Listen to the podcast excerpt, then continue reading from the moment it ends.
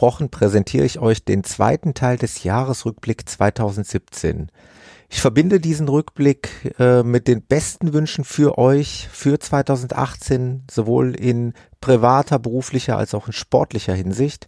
Wir hören und sehen uns heute mal ohne große Vorrede nun hinein ins Vergnügen. Viel Spaß und habt eine gute Zeit.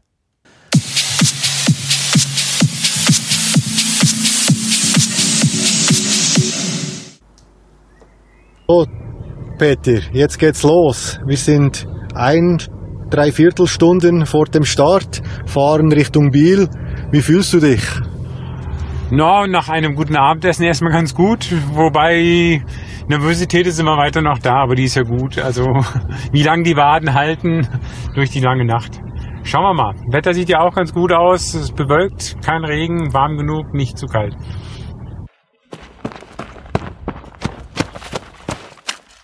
Und bei mir ist, wie so oft bei Live-Episoden äh, üblich, der Bielbezwinger, der 100, der frisch gebackene 100 Kilometer Läufer Peter. Hallo Peter, schönen guten Abend. Hallo Thomas, ja, ich habe mir dir gleich gezogen, genau. Ja, ich freue mich total, dass wir schon wieder äh, so ein spannendes Thema hier aufrollen können. Wir reden schon wieder über 100 Kilometer und ja. äh, ich habe mir im Vorfeld der Episode eigentlich vorgenommen, die Zuhörer und gerade die, die vielleicht auf unsere versprochene ähm, ja, Anfänger äh, Hilfestellung äh, auf die Episoden, wo wir wieder so ein bisschen auf Einsteiger äh, zugehen, die auf diese Episoden warten, dass wir die noch ein bisschen vertrösten müssen. Haltet durch, wir kommen bald mit diesen Themen, nur nicht heute. Heute reden wir wirklich nochmal über einen ganz besonderen, einen außergewöhnlichen Lauf.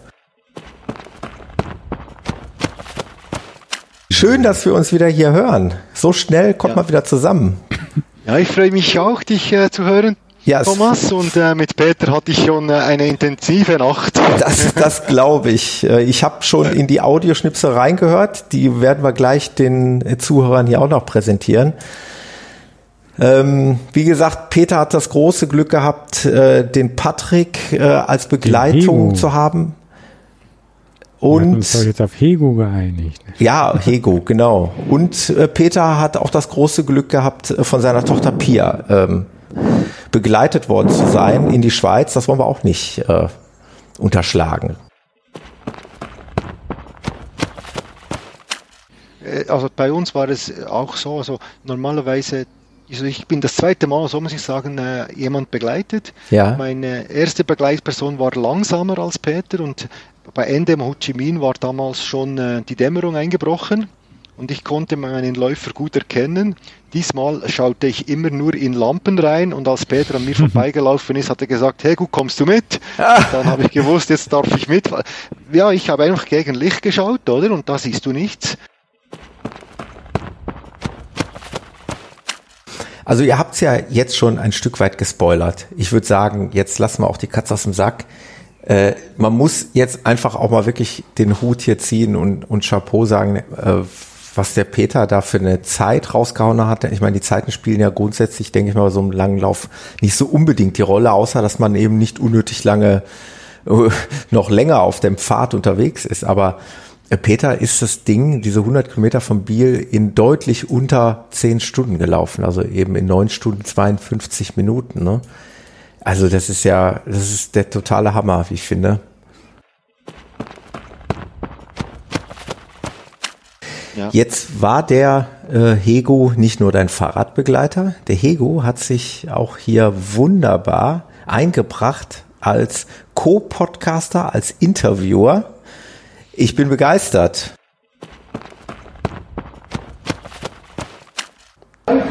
Es ist jetzt eine Viertelstunde vor dem Start. Peter ist ein bisschen nervös. Letzte Toilettegang haben wir hinter uns gebracht.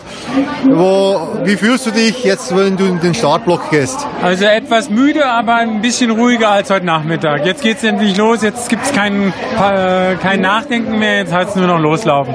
Okay, Peter, ich freue mich auf eine riesige Nacht. Guter Start. Ciao.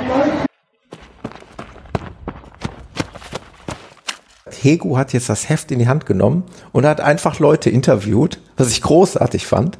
Hat hier also wirklich seinen Job äh, überragend ausgeübt und äh, den Schnipsel, den spiele ich euch jetzt mal ein. Ich treffe hier beim Warten auf seinen Läufer Jean-Philippe mit dem Wings for Life äh, T-Shirt und Beat. Sie haben eh rege Diskussionen über was geht ab in dieser Nacht. Ja. Äh, ich fange bei dir an, Jean-Philippe. Bist du das erste Mal als Radfahrer begleitet dabei? Nein, ich habe das vier, fünf Mal schon gemacht. Also ein alt jedes Jahr hier. Ein alter Fuchs, du weißt, was auf dich zukommt. Ich weiß, was auf mich zukommt. Also ja. Auf mich und auf die Läuferin. Ja, ah, du hast eine Läuferin, eine die Läuferin, du begleiten darfst. Wunderbar. Beat, wie ist es bei dir? Ich Auch bin das siebte Mal, glaube ich, dabei. Also da habe ich wirklich zwei äh, ausgebuchste Hasen gefunden, die mir jetzt Tipps geben können, damit ich diese Nacht ganz einfach überlebe. Was ist der Tipp von dir als erfahrener Begleiter an mich als Begleiter? Ja, schau in der ersten Phase darauf, dass du niemanden abschießt, weil die, Läuf die Läufer haben es nicht gern, wenn du ihnen in die Fersen fährst mit dem Fahrrad. Das Wir sind äh, hier bei Kilometer 30. Peter, wie fühlst du dich beim Marathon? Ist das die Wand? Wie ist es bei dir jetzt? Ja, hier geht es gerade wieder ein bisschen bergab. Schön an dem Wald entlang. Äh, ganz gut. Also ich merke meine Beine schon auch. Aber so von der Luft her, mal sehen, wenn der Puls noch bei der Pace mitmacht. Wir sind immer noch gut unter sechs Minuten unterwegs. Äh, kann man nicht meckern. Ich glaube, es sieht auch so aus, respektive was ich sehe, stimmt das, was Peter gesagt hat und wir schauen positiv vorwärts.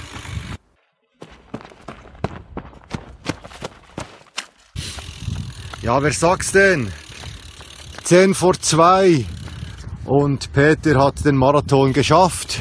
Das heißt, er hat 3 Stunden 50 gebraucht für die Marathondistanz. Aber fragen wir ihn noch selber, wie es ihm geht, Peter.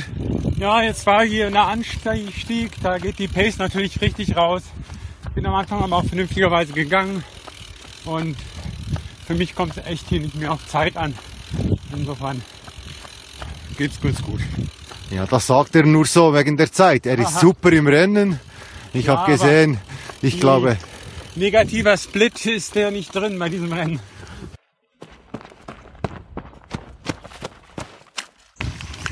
Wir sind jetzt bei Kilometer 66. Peter hat gerade den Ho Chi Minh Pfad verlassen. Wie war es, Peter, auf dem Ho Chi Minh Pfad? Also einfacher zu laufen, als ich dachte. Also nicht so viel Wurzeln. Also und ich bin durchgelaufen. Also musste nicht gehen. Habe insofern da mindestens fünf Leute noch, noch überholen können. Ja, ganz zufrieden. Wunderbar.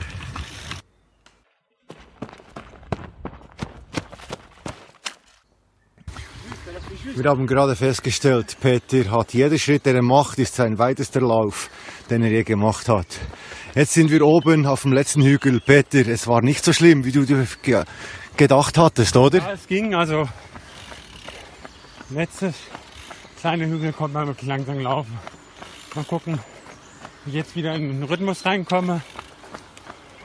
Aber wenn es dann nur noch flach an der Aare und am Kanal lang geht, das liegt mir eigentlich sowas.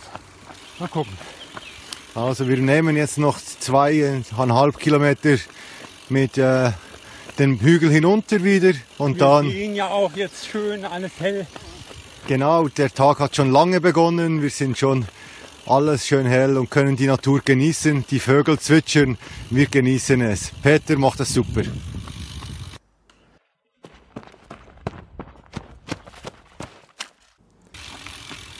Seit Kilometer 95 sind wir am runterzählen.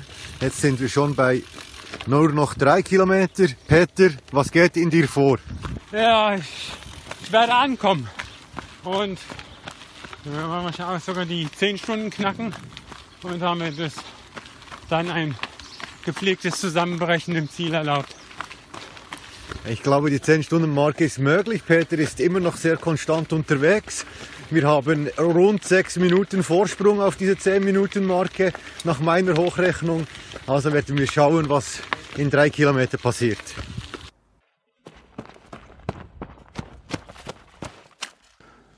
Ja. Wir hören mal rein. Ich bin mir nicht sicher, ob das der letzte Einspieler ist. Es könnte, könnte sein. Ich spiele das mal ab. Kurz vor dem Ziel die Atmosphäre.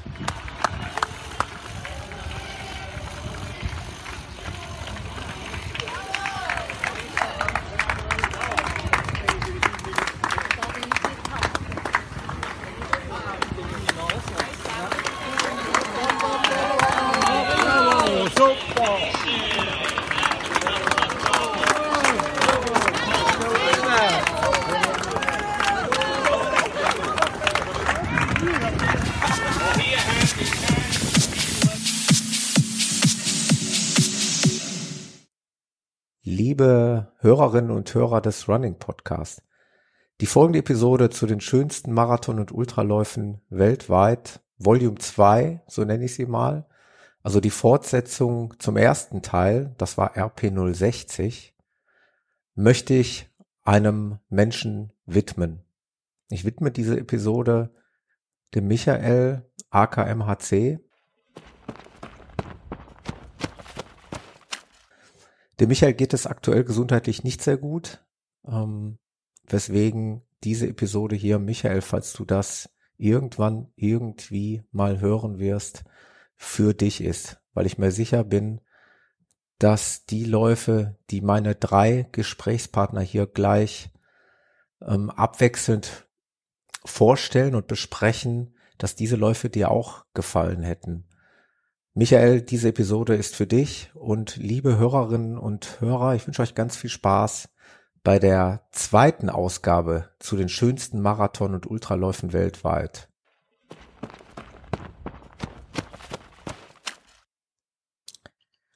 Und ich freue mich, dass ich den Robert aus Norwegen wieder in der Leitung habe. Hallo Robert.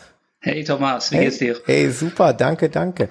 Oh, ich bin total glücklich, dass äh, ja letztendlich das wahr geworden ist, was ich mir damals vorgenommen habe. Das ist ja auch nicht immer so so nee. gesagt, dass das so kommt, wie man sich äh, vornimmt. Das Ganze ist jetzt gut ein halbes Jahr her, dass wir zusammen gesprochen haben in der mhm. in der ersten Episode zu den schönsten Marathons und Ultraläufen weltweit, so wie ich es immer so schön nenne. Und ich habe damals am Ende der Episode ja mir eigentlich gewünscht, dass ich mit dir äh, in eine Fortsetzung quasi einsteigen könnte, dass du quasi mein erster Gesprächspartner bist, in der neuen Version dieser, dieses Themas, weil ja, deine Liste an tollen Läufen war so lang und ist ja auch immer noch so lang, äh, dass es mir ein unbedingtes Anliegen war, da mit dir nochmal zu sprechen. Und ich bin sehr, sehr froh, dass du da sofort äh, eingeschlagen hast. Ja, wie sieht's denn in Norwegen jetzt aus, temperaturtechnisch jetzt Mitte Juni? ich habe ja, ich habe gesehen im Strava und alles, äh, ihr habt ja oh. Hitzewellen. Ja, ja, teilweise ja. über 30, fast 40 Grad hatten wir letzte ja. Woche. Ja, wenn man das durch drei teilt, vielleicht ein bisschen mehr, dann, oh Gott. Oh Mann. dann liegst du etwa richtig.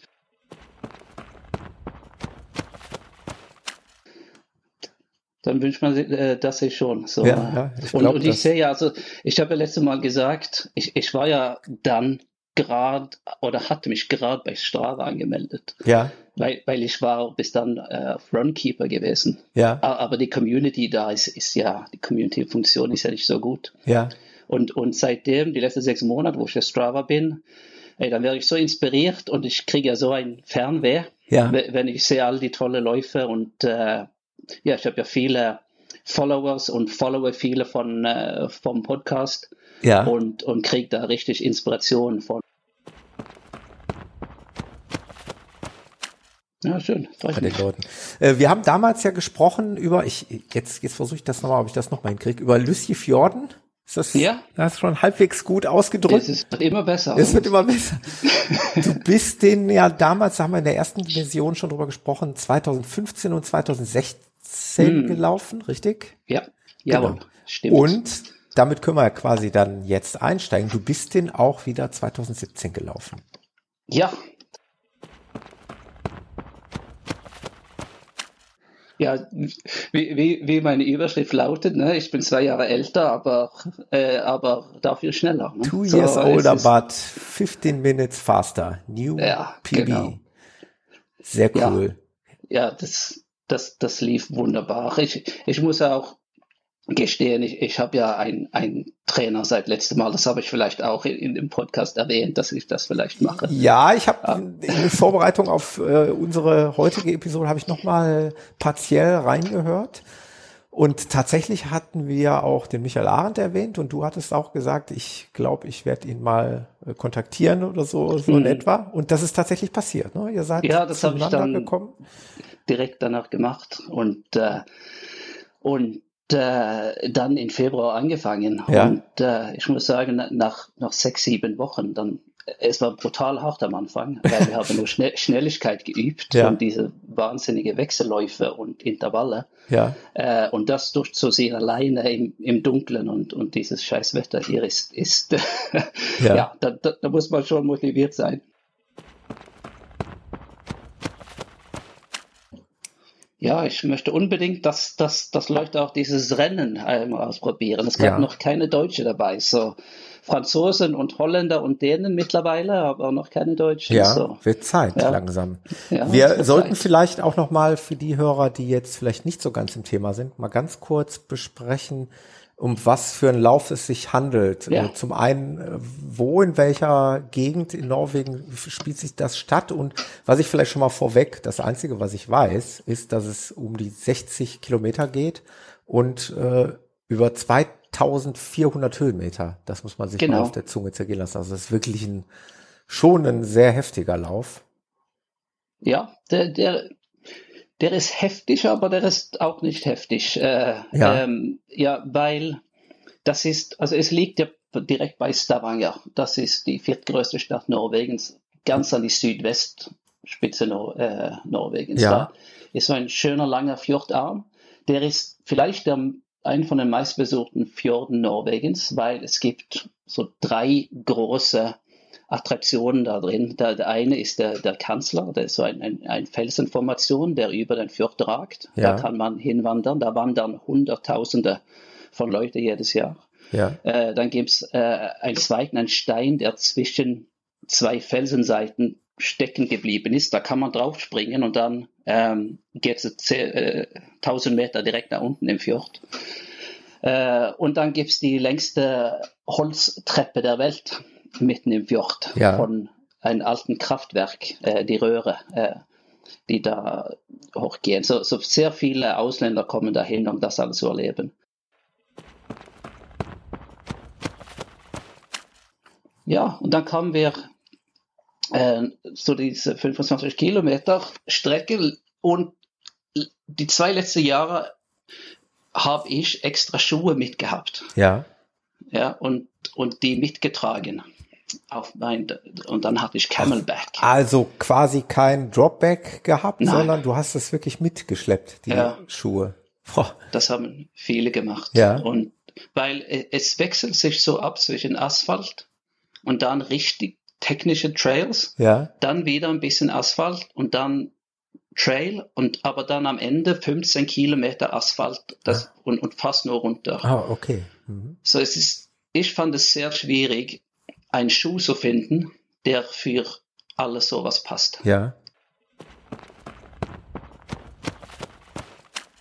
Äh, und, und da habe ich einen Franzose getroffen, äh, der einzige Franzose, der dabei war, glaube ich, aus Lyon. So, er ist mit mir gelaufen und, und er war gut unterwegs und ich bin mit ihm zusammen gelaufen und äh, wir haben richtig Zeit gut gemacht da. Ja. Und ähm, äh, dann hatte er, er hat für, für ihn, als er wieder auf den Trails kam, dann, dann war so, ey, diese, diese scheiß Trails. Also er, er hat es so satt äh, und wollte unbedingt wieder auf der Straße. Und yeah. ich konnte ihn motivieren und sagen, ja, wenn wir um die Ecke hier kommen, dann kannst du weiter vorne die, die Straße wieder sehen. Wir müssen nur tief runter und dann, und dann steil wieder hoch. Aber, aber da ist es. Und äh, wir sind dann zusammengelaufen. Es ging immer noch sehr gut.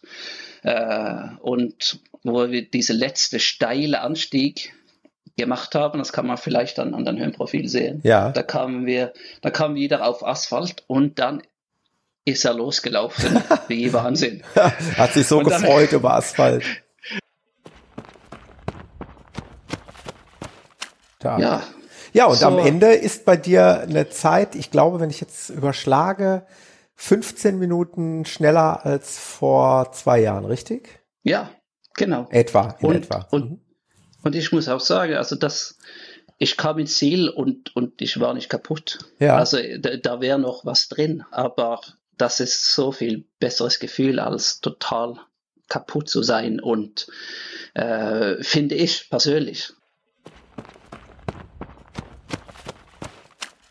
So, ich freue mich äh, auf ein weiteres interessantes Gespräch zum Thema schöne Marathons und Ultraläufe. In dem Fall reden wir, glaube ich, aber das wird uns mein Gast gleich erzählen, über Marathons. Und ich begrüße recht herzlich Senior Rolando. Wie soll ich dich ansprechen? Senior oder Rolando? Oder Roland? ja, genau. Also im Original ist es tatsächlich Roland, ja, aber ich sage mal gerne Rolando. Ja? Das kommt ein bisschen, das kommt ein bisschen daher, ich, ich war mal eine ganze Zeit lang also das, wie war das, so sechs Monate, ein bisschen mehr, in Lateinamerika oder Hispanoamerika, wenn man so schön sagt, und die konnten damit nichts anfangen. Also sie haben da wirklich so. immer konsequenter das ja. O hinten rangehängt. Und ich fand das irgendwie eigentlich ganz charmant, muss ich ehrlich sagen. Und dann habe ich das einfach beibehalten und ja, der Senior, ne? Also das, das hat sich dann irgendwie äh, so verselbstständigt und das hat mir dann, das fand ich dann trotzdem ganz geschmeidig und habe das dann beibehalten und ähm, dann hat sich das dann irgendwie über die Zeit so eingeschliffen, dass ich das mittlerweile eigentlich ganz, ganz gerne irgendwie so verwende. Aber das ist also, ich reagiere auf den puren Senior dann doch selten. Okay. Ja, obwohl meine, meine Frau zugegebenermaßen den manchmal benutzt. Ähm, ja. Aber auf äh, den Roland oder Rolando, das nimmt sich nichts. Das passt beides. Ähm, ja, also Thema Büchergefahr dürft ihr euch gerne mal äh, anschauen und, und auch mal anhören. Aber ich habe dich natürlich eingeladen zum Thema Laufen. Wir wollen genau. über schöne Läufe sprechen und du hast dich da angeboten. Ähm, ich würde das gerne in, in zwei Teile unterteilen. Und äh, was hast du denn für uns und für unsere Hörer für unseren ersten Teil hier im Angebot? Ja, ich habe ja das, das ist ganz, ganz. Ich ähm, mal wirklich vor einer Weile angefangen. Das kam gar nicht aus dem Laufen, das kam daraus, dass ich einfach nur ein bisschen in der Gegend rumgefahren bin und ja. zwar haben unsere Freunde irgendwie auf äh, nach Helgoland eingeladen. Ja. Und ich meine, um Himmels Willen, ja, ich komme definitiv aus einer ganz anderen Gegend, aber nicht, nicht, nicht direkt so von der Insel. Ja. Und war dann dort und das war alles ganz nett, aber doch überschaubar. Also das ist so eine Insel, da geht man spazieren, das ist dann in einer halben Stunde, ist man dann locker zweimal rum oder was. Ja. Und, und, und hat dabei auch noch dann die zwei Höhenmeter, die das hat, ähm, absolviert, obwohl Höhenmeter hat es durchaus, es gibt ein Ober- und Unterland. Ja. Und ne, sind wir wieder zurück an Land und dann hat so mehr spaßeshalber dann irgendwie eine der Damen, die da mit war, dann irgendwie, ich glaube, auf Facebook oder was gepostet. Mensch, guck mal hier, Helgoland, das war jetzt gerade ein großer Spaß. Und die haben sogar einen Marathon. Mal ich so, ja komm, ja, verschaukeln kann ich mich auch alleine. Das, das ist absolut überschaubar. Ja. ja, absolut überschaubar. Und äh, ja, wie sieht das dann in der Praxis aus? Sind das dann mehrere äh, gleiche Runden oder wie, wie? Ganz, ganz, ganz genau. Also das war, ich habe dann auch, also wie das auch wieder so ist, ne, erst anmelden und danach gucken, worum es eigentlich geht. Ähm, festgestellt, es sind, äh, weiß nicht, früher waren es wohl vier Runden, mittlerweile sind es fünf Runden, ja. ähm, weil man nicht so beliebig irgendwie überall mehr langkommt. Ähm, und es gibt auf Helgoland, wie gesagt, so ein Ober- und ein Unterland. Und ja. dazwischen liegen, ich weiß es jetzt nicht hundertprozentig genau, ich glaube 70 Höhenmeter, ja. die man dann überwindet. Und die überwindet man auf einem relativ kurzen Stück. Also das geht dann auch sportlich steil hoch. Ja. Und ich habe dann ähm, vorher gedacht, naja, es gibt auch so einen schönen Fahrstuhl da mittendrin, dann müssten wir vielleicht über den, aber das war dann auch direkt in den Ausschreibungsinfo stand dann drin, äh, den Fahrstuhl zu benutzen ist keine Option, das darf man nicht. Ja, okay. Ähm, man muss dann also schön doch sich bewegen. Und Genau, fünfmal rum. Das hatte aber dann den Charme, dass ich dann auch schon vorher mir gedacht habe, naja, naja, okay, also das mit den, ich bin so ein Flachlandläufer, ja. das mit den, das mit dem Rauf da, so fünfmal 70, über 300 Höhenmeter, nicht so mein Ding, aber das hat den Charme immerhin, dass man nicht sich auf 42 Kilometer einstellen muss, sondern irgendwie, naja, so fünf Runden, dann hat man nach drei schon mehr als die Hälfte geschafft. Das heißt also, wenn du läufst, ne, dann weißt du genau, zählst du einfach die Runden immer schön mit. Und wenn du das dritte Mal oben bist, dann ist eigentlich quasi der Lauf vorbei. Dann kannst du es entspannt locker auslaufen lassen und dann, dann bist du im Ziel, dann ist alles super. Ja, sehr schön. Ich kann auch, falls, aber falls das jemand macht, ich hätte also eine Warnung, also ich habe ja. im Vorfeld, im Vorfeld so ein bisschen überlegt, ja, was halt schwierig wird, das sind also ja, Flachlandläufer, das wären diese Höhenmeter, also wo man an der Einstellung diese 70 Meter hoch muss. Ja. Aber das ist gar nicht so wild. Also ich meine, klar, da muss man halt das, das Stückchen da hoch, das, das schafft man dann schon. Ähm, womit, was ich völlig unterschätzt habe, war dieser Wind. Ah, also ja, die, ja, die, der das ist ja draußen auf der mhm. Nordsee, das pustet halt und oben auf dem Oberland ist es so, da, da geht's, weil da läuft man so ein bisschen hin und her in so Schläng, Schläng, ja. Schlängel, geschlängelten Linien und hat den halt also wahlweise von vorne, von der Seite oder von hinten, aber kann sich halt, wenn er von hinten kommt, immer kurz ausruhen und hat dann die Kraft, um dann wieder dagegen zu laufen. Das passt. Aber dann kommt man irgendwann runter und unten gibt's so ein Wellenbrecherbad. Das ist, ich habe keine Ahnung, gefühlt waren es 700 Meter, wahrscheinlich ist es deutlich kürzer. Ja. Und das läuft man so lang und das ist halt links eine Mauer, rechts eine Mauer und dazwischen läuft man. Und der Wind pustet einem in eine Richtung komplett frontal ah, entgegen. Ja, und das ist irre, irre, irre ähm, demotivierend, ich sag's mal vorsichtig. Also das war wirklich ganz, ganz ähm, ja, unangenehm. Sehr schön war dann, es kommt in dem gleichen Kanal, wo man dreht hinten um und läuft dann wieder zurück. Und die, die einem entgegenkommen, die haben dann den Rückenwind da drin, die machen dann immer so ihre lustigen Späße, ne? ähm, wie, wie schön und locker und entspannt das doch gerade wäre und man pustet sich dann da und kämpft sich da voran. Also das war frustrierend. Also da sollte man sich darauf einstellen und das ist das Gemeine, Wind kann man so schlecht trainieren. Diese das, Höhenmeter kriegt man irgendwie hin. Man kann genau. ja irgendwo hin, wo man dann rauf und runter läuft, ja. Aber man trainiert mal Wind. Das ist gar nicht so einfach. Also das stimmt. Das, das war echt mies. Ja, das, das ist ein guter Einwand. Äh, das ist tatsächlich hier jetzt so in den Regionen, wo ich laufe, es ist halt eher selten windig und man kann nicht wirklich im Wind laufen. Ähm, ich würde mal kurz einen Break machen und wir beide werden uns gleich noch über einen super interessanten Lauf unterhalten, nämlich über den Untertagemarathon. Genau. Bin ich sehr gespannt. Wir hören uns gleich wieder. So, und als dritten im Bunde zum Thema schönste Marathon und Ultraläufe weltweit habe ich den Jan in der Leitung. Ich grüße dich ganz herzlich, Jan. Hallo. Ja, hallo. Hi. Bei uns ist es ja was ganz Besonderes, denn ähm, die meisten Gesprächspartner hm, wie soll man sagen, die erscheinen bei mir durch sozusagen dadurch, dass sie sich selber bewerben, weil sie den Podcast gehört haben und wissen, worum es geht, dass vielleicht ein Gesprächspartner gesucht wird zu einem bestimmten Thema. Oder ähm, ich schreibe sie an, weil ich sie kenne, weil ich es interessant finde, was sie machen. In unserem Fall war es etwas anders. Wir sind durch eine dritte Person zusammengekommen. Da grüßen wir mal ganz recht herzlich den äh, Christian, der äh, hat nämlich mir den Anstoß gegeben, äh, dass ich mich mal an dich wenden soll, weil ihr beiden seid zusammen ja so die Mutter aller Marathonläufe gelaufen, wenn, wenn man das so sagen kann, oder Jan? Den Athen-Marathon. Und kennt man alle Strecken ein bisschen, wenn schon Marathon aus nach Athen laufen, das wär's doch. Und dann haben wir uns die Seite mal rausgesucht die sah damals noch aus wie von 1995, wenig vertrauenserweckend, noch keine neuen Daten für den nächsten Lauf, aber wir haben einfach mal aus Interesse geguckt. Ja. Und dann waren irgendwann die neuen Daten da und dann haben wir uns gesagt, komm jetzt äh, Butter bei der Fische, was kostet das Ganze? Sind hinten rübergefallen, wie günstig man Marathons laufen kann und haben uns dann gedacht, das machen wir jetzt einfach einmal das Ding laufen und sich dann nicht nur Marathoni, sondern Original-Marathoni nennen. Das ist es und da fliegen wir hin. Im Grunde genommen ist alles äh, beim Athen-Marathon entstanden oder besser gesagt im Ortsteil Marathon. Ne? Das ist ja letztendlich ein, ein ja, eine Gemeinde in Griechenland. Da habe ich mich vorher jetzt mal ein bisschen schlau gemacht. Ich bin mal so, so frei gewesen, habe mich da mal ein bisschen eingelesen. Genau, und der ist ja dann im Krieg, der Läufer, mit dem Ergebnis dann im Marathon losgelaufen nach Athen. Er hat ein bisschen abgekürzt, der ist nicht die 42,195 gelaufen, sondern der ist querfeld ein, hatte dafür mehr Steigung und Gefälle drin. Das hat ihm dann ja wahrscheinlich dann am Ende auch das Genick gebrochen. Genau die dies nicht wissen, äh, der ist dann ja angekommen und äh, nachdem er das Ergebnis verkündete, tot zusammengebrochen. Äh, ja. Und heute läuft man so ein bisschen um die Berge rum und was ich auch erst kurz vor dem Marathon rausgefunden hatte, ist, dass die Streckenlänge ja auch gar nicht aus Athen, sondern aus London kommt. Ah ja, okay, ja, sehr interessant. Guck mal, du weißt mehr als ich, auf jeden Fall. Ähm, man läuft, ja, also man fängt an an der Küste. Ja. Oder ein Marathon läuft dann zum Marathon-Denkmal der Schlacht. Ja. da geht es noch mal ein bisschen bergab, da ist man dann fast auf Meeresspiegelhöhe und dann kommt die erste Anhöhe mit einer deutlichen Steigung und dann kann man sich noch mal ein bisschen rollen lassen für ein, zwei Kilometer. Und dann hat man wirklich 13 Kilometer am Stück eigentlich durchgehend Steigung von so 40 auf 250 Höhenmeter. Oh ja, ich lese das gerade in Wikipedia. Ja, 240 Meter über dem Meer ist der höchste Punkt der Strecke, genau. Ja.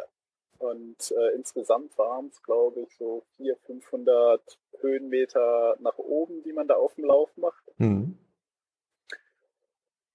Und da fängt der Respekt vor dem Lauf schon beim Landeanflug an, wenn man sich das anguckt. Ja, das glaube ich.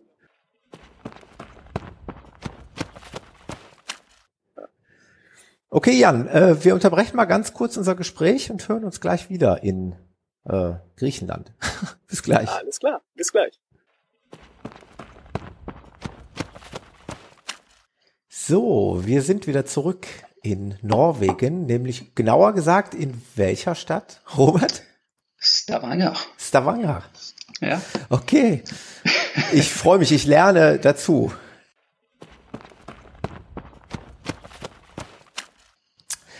Äh, Robert, was wir besprechen müssen und wollen und äh, ich, ich auch unbedingt von dir hören möchte, ist ein Lauf, den du im letzten Jahr absolviert hast, den wir gerade schon angeteasert haben, nämlich in Island. Es ist ein Traillauf über auch knapp 60 Kilometer, also 55 Kilometer, hm. habe ich hier stehen. Ja. Den kannst du uns auch ans Herz legen? Ja, auf jeden Fall. Mit, ja, mit der größten Empfehlung. Ja. Das ist, äh, das ist einfach traumhaft, äh, die Landschaft. Ähm, ähm, ich habe ja, ich habe ja auch vor, vor drei Jahren den, den Reykjavik-Marathon gemacht, ja. erstmals. Und dann bin ich eigentlich fast nicht au, au, aus der Stadt gekommen. Und das ist ja schade, wenn man auf Island ist. Ja. Äh, und, und den Reykjavik-Marathon, der geht ja auch nur in die Stadt rum. Ja. Äh, so, es ist ja eine Stadtmarathon und dann sieht man da weit in der Ferne diese geile Gebirge und, und den Gletscher und so. Da wünsche ich mir, ey, das wäre doch toller da draußen zu laufen als hier ja. zwischen den Häusern und der Asphalt.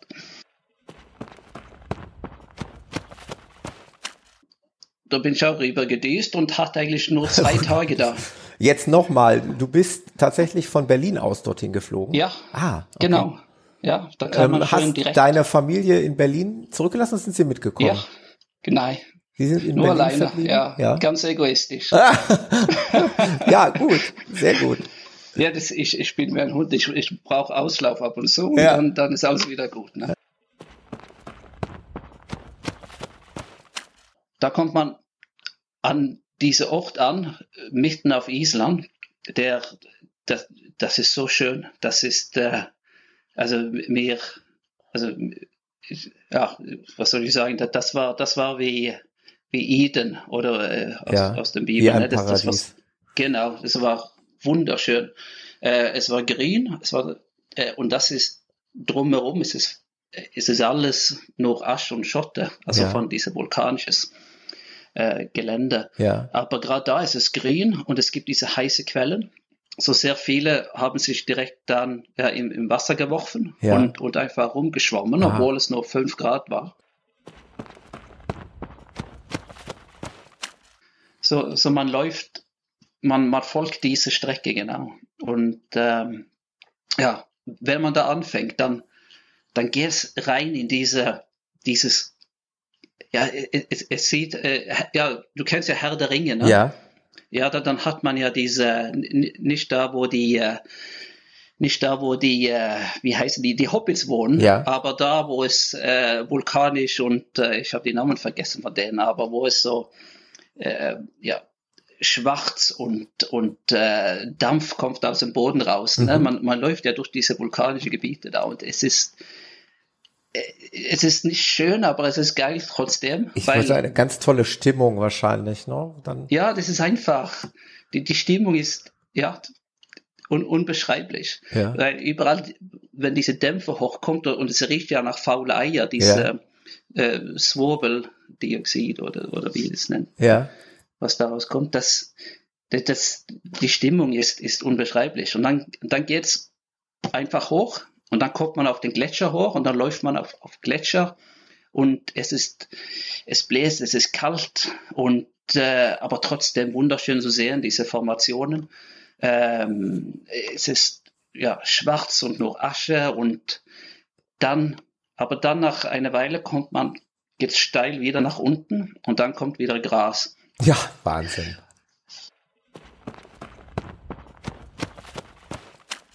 Da kommt man so eine Strecke, wo es auch aussieht als, als in der Wüste. Ja. Man sieht nichts außer Sand und schwarze Sand und, und die Felsformationen sind weg. Äh, da läuft man da ewig, aber plötzlich wieder geht's runter und dann kommt man in diese, wie dieser Hobbital, ne? Alles wird grün, die Bäume kommen und, und es ist einfach wunderschön wie ein, äh, wie im Regenwald. Würde ich dich gerne noch ansprechen auf einen kleinen Ausblick und den hast du uns eigentlich schon in der ersten Episode gegeben. Aber die Zeit rückt immer näher. Leider. Robert möchte, muss oder möchte 100 Meilen laufen. Mhm. Und zwar 100 ja. Meilen in Dänemark, oder?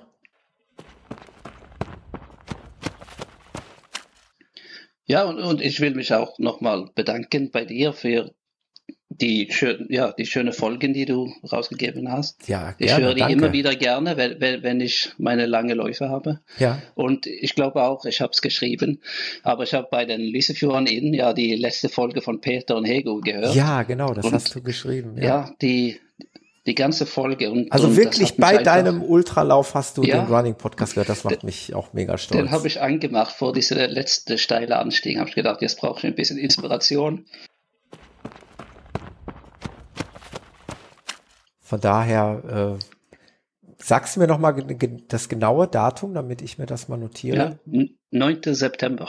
9. September. 9. Mhm. 9. Muss ich mir mal und, und das Lauf ist in unter 100 mit 100 geschrieben. Ja. Äh, miles.dk. Da ah, kann man es schön sehen. 100 miles.dk. Okay. Du besuchst ein bisschen Familie und Freunde in Deutschland. Mhm. Und wir beide haben gerade schon quasi in, äh, so einen kleinen, groben Termin abgesprochen, wo wir beide uns treffen werden, hier mhm. im, im, vielleicht im Ruhrgebiet, in der Nähe zumindest, wo wir einen kleinen Lauf absolvieren. Und der Robert ist nicht abgeneigt oder ganz im Gegenteil, wird sich sehr freuen, vielleicht den einen oder anderen Hörer äh, auch noch irgendwo, wie du es gerade so schön formuliert hast, zwischen Gelsenkirchen und Berlin zu treffen, oder? Ja, genau, weil ich habe, wie gesagt, wir haben vom Auslauf gesprochen und ich darf mal wieder drei, vier Tage alleine sein. Ja. Äh, während meine Frau ihre Familie äh, besucht. Ja. Und äh, in, ich habe dann vier Tage, um von Ruhrgebiet nach Berlin zu kommen und dann, dann habe ich einfach vor, die schönste Ecken zu laufen. Und ich würde mich freuen, mal, wenn jemand was empfehlen konnten. Genau, sag doch mal grob, um welchen Zeitrahmen es sich handelt. Ganz grob. Es muss ja jetzt nicht ja. in Stein gemeißelt sein, aber Na, dass die das Leute wär, ungefähr wissen, über welchen Zeitraum wir sprechen. Das wird zwischen 18. und 21. 22. Juli. Ja, das ist doch mal ja. eine Aussage. Und dann bin ich auch eine Woche in Berlin. So, wenn jemand in Berlin sind, dann äh, Bitte, melden. Leute, meldet euch bei Robert am besten zum Beispiel über Strava. Das ist am einfachsten, genau. dem Robert zu folgen. Ich werde ja, wie gesagt, sein Profil hier verlinken. Und wer da Lust hat, den Robert mal zu treffen und ihm ein paar schöne Strecken in Deutschland zu zeigen, bitte schreibt ihn an. Wir beide haben jetzt schon was gefixt. Wir werden uns höchstwahrscheinlich treffen und äh, ihr solltet ja. auch die Gelegenheit nutzen und das zu tun. Das war uns noch ein Anliegen, das wollten wir noch hinten dran hängen. Okay, Robert? Gut, danke dir, Thomas. Ja, ich danke dir für die tolle Idee. So connecten wir noch mal ein paar Leute. Ja. Aber jetzt, mach's gut, bis dann. Danke, tschüss. Tschüss. So, da sind wir wieder zurück äh, beim Roland.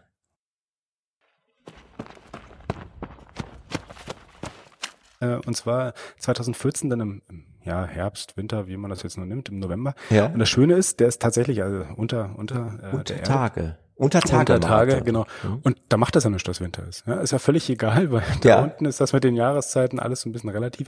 Und das, das Schöne ist, ich habe ja, ähm, ja, wie gesagt, auf dem Weg nach Helgoland ja jemanden getroffen, der da irgendwie seinen 41. gelaufen ist. Ich glaube, bis, der war dann auch nämlich im Bergwerk wieder mit dabei. Ja. Und es war auch genau derjenige, der mich ähm, dazu quasi angestiftet hat, also auf die Idee gebracht hat und gesagt hat, dass das überhaupt gibt und, und dass man das eigentlich mal machen könnte. Er hat dann zwischendrin, glaube ich, dann noch vier, fünf andere absolviert, was ich dann nicht gemacht habe.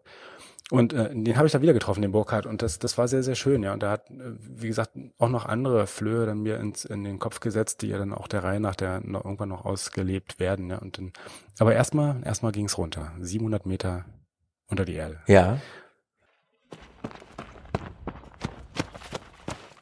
Einfach hin. Also du hast die Eckdaten mal hier zusammengefasst. Äh, auf deinem Blog im Übrigens ähm, sr-rolando.com da findet ihr genau. das. Ich werde das aber auch verlinken in die Show Notes.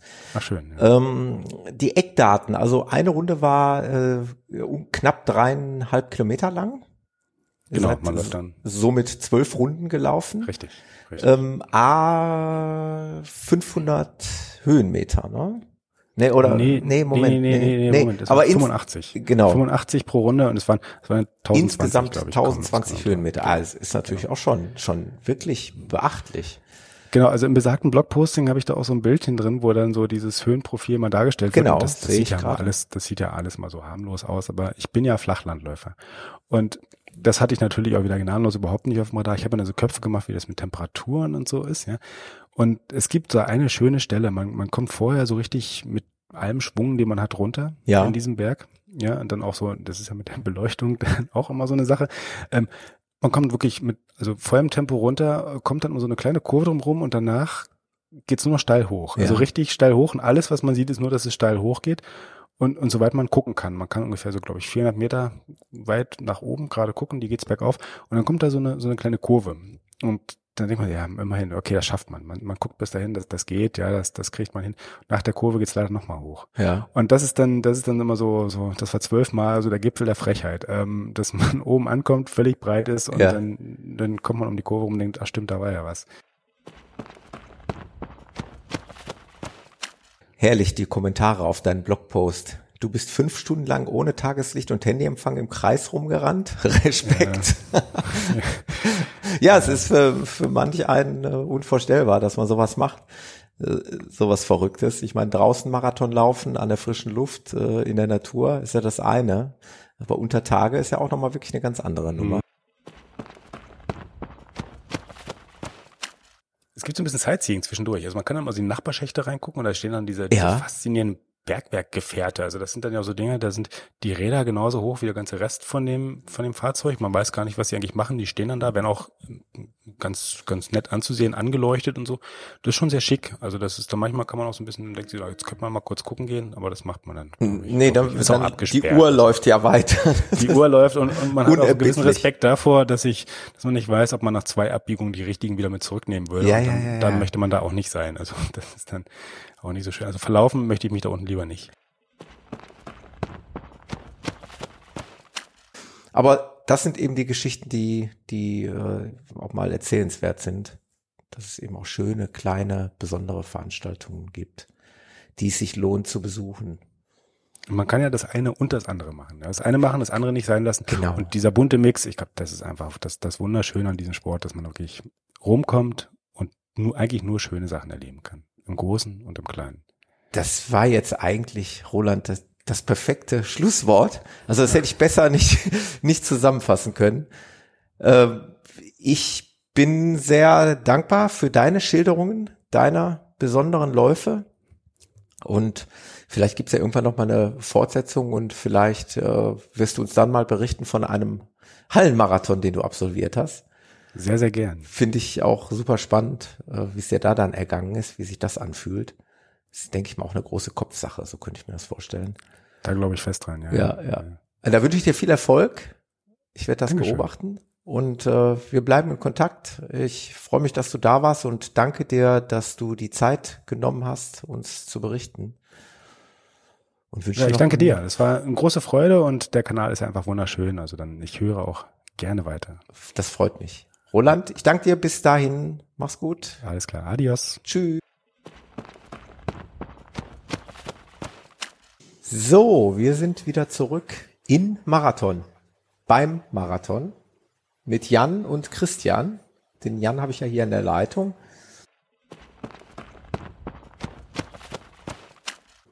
Genau. Wie, wie war's? Wie war's in dem Örtchen? Wie, wie, wie stellen wir uns überhaupt das Örtchen Marathon vor?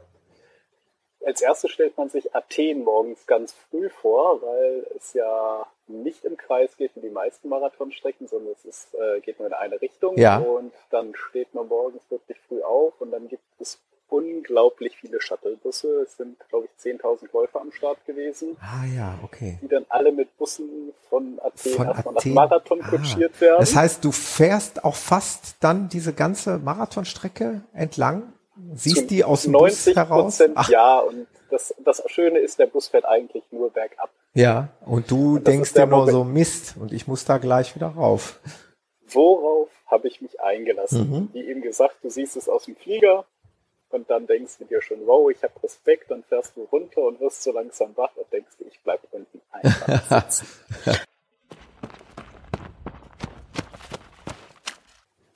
ja, und dann, dann fällt der Startschuss und dann geht's los und es ist halt erstmal eine große Auswahlstraße oder das meiste des Laufs ist einfach eine große Straße zwischen Marathon und Athen, wie man sich so eine vierspurige Straße irgendwo in Griechenland vorstellen würde. Ja. Aber zwei Sachen, die ich echt beeindruckend fand, ist, du läufst halt los, nach ein paar Kilometern, so bei Kilometer fünf kommt das Denkmal für die Schlacht vom Marathon, da biegt man von der Straße ab und läuft einmal so im Kreis um das Denkmal rum, ja. eine riesige Grünfläche und ab da nimmt man das erstmal wahr, dass überall am Rand Leute stehen und die feuern einen an. Ja. Es nimmt kein Ende. Sobald da ein Olivenbaum steht, reißen die vom Olivenbaum die Zweige runter und halten dir die als Glücksbringer hin für den Lauf. Ach, wie schön. Und sobald da irgendwo am Rand eine Hütte steht, ist der Stimmung. Ja. Ich habe mir echt gedacht, das ist bestimmt toll, mal den Originalen gelaufen zu sein, stimmungsmäßig, naja, mal gucken. Ja. Und natürlich hast du da deine Durchstrecken zwischendurch, wenn du da durchs Niemandsland läufst, aber sobald halt da irgendwie eine kleine Ortschaft ist, da ist Volksfeststimmung. am Ende läufst du dann echt bergab und dann kommst du in so eine kleine Senke rein, dann musst du noch einmal einen kleinen Anstieg machen und dann kommst du wirklich in dieses olympische Stadion der Neuzeit rein. Und bei Neuzeit denkt man oft moderner, als man will. Ja. Das ist das Stadion von 1896, wo die ersten Olympischen Spiele der Neuzeit waren und so von den Baumaterialien, Sandstein, kann man sich so ein bisschen vorstellen, von der Farbe und der Art wie das Olympiastadion in Berlin, ja. aber halt ganz anderer Bauspiel. Ich glaube, haben fast alle schon mal gesehen, diese U-Form. Ja. Äh, ich habe es gerade auf, deswegen genau. sage ich so bestimmt ja. Das genau, Panathinaiko-Stadion, ne? Genau. Ja. Es ist so angelehnt an diese alten olympischen Städten mit offenen Tribünen rechts und links und dann läuft man da rein und dann gibt's doch bei den Schlussspurt auf der Zielgeraden und dann landet man da wirklich und bekommt eine von den schönen Medaillen, weil die Medaillen von dem äh, Athen-Marathon, die haben dann auch wirklich genau dieses Stadion drauf. Auch für schön. Wollte ja. ich gerade noch fragen, ob es eine besondere Medaille dafür gab? Und also wirklich eine schöne, schwere, wertige, die du hat, du sagst, ja, dafür hat sich das gelohnt. Ja, das glaube ich.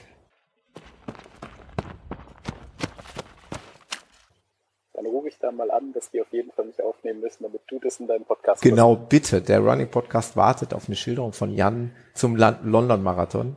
Ich wünsche dir viel Glück. Ich drücke die Daumen. Danke. Jan, bis dann. Danke. Tschüss. Ciao.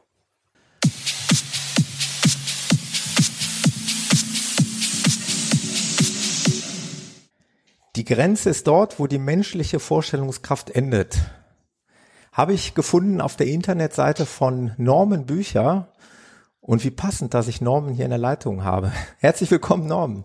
Danke, Thomas. Hallo. Servus, ich grüße, grüße dich. dich. Ja, schön, dass wir zueinander gefunden haben. Hat ein bisschen gedauert, aber genau. Äh, wir haben es dann aber auch letztendlich mit Absicht äh, auf diesen Termin gelegt, weil wir natürlich äh, ganz gespannt waren, wie dein, dein letztes Projekt C2C äh, vonstatten gegangen ist und das hast du jetzt beendet. Da können wir heute wunderbar drüber sprechen.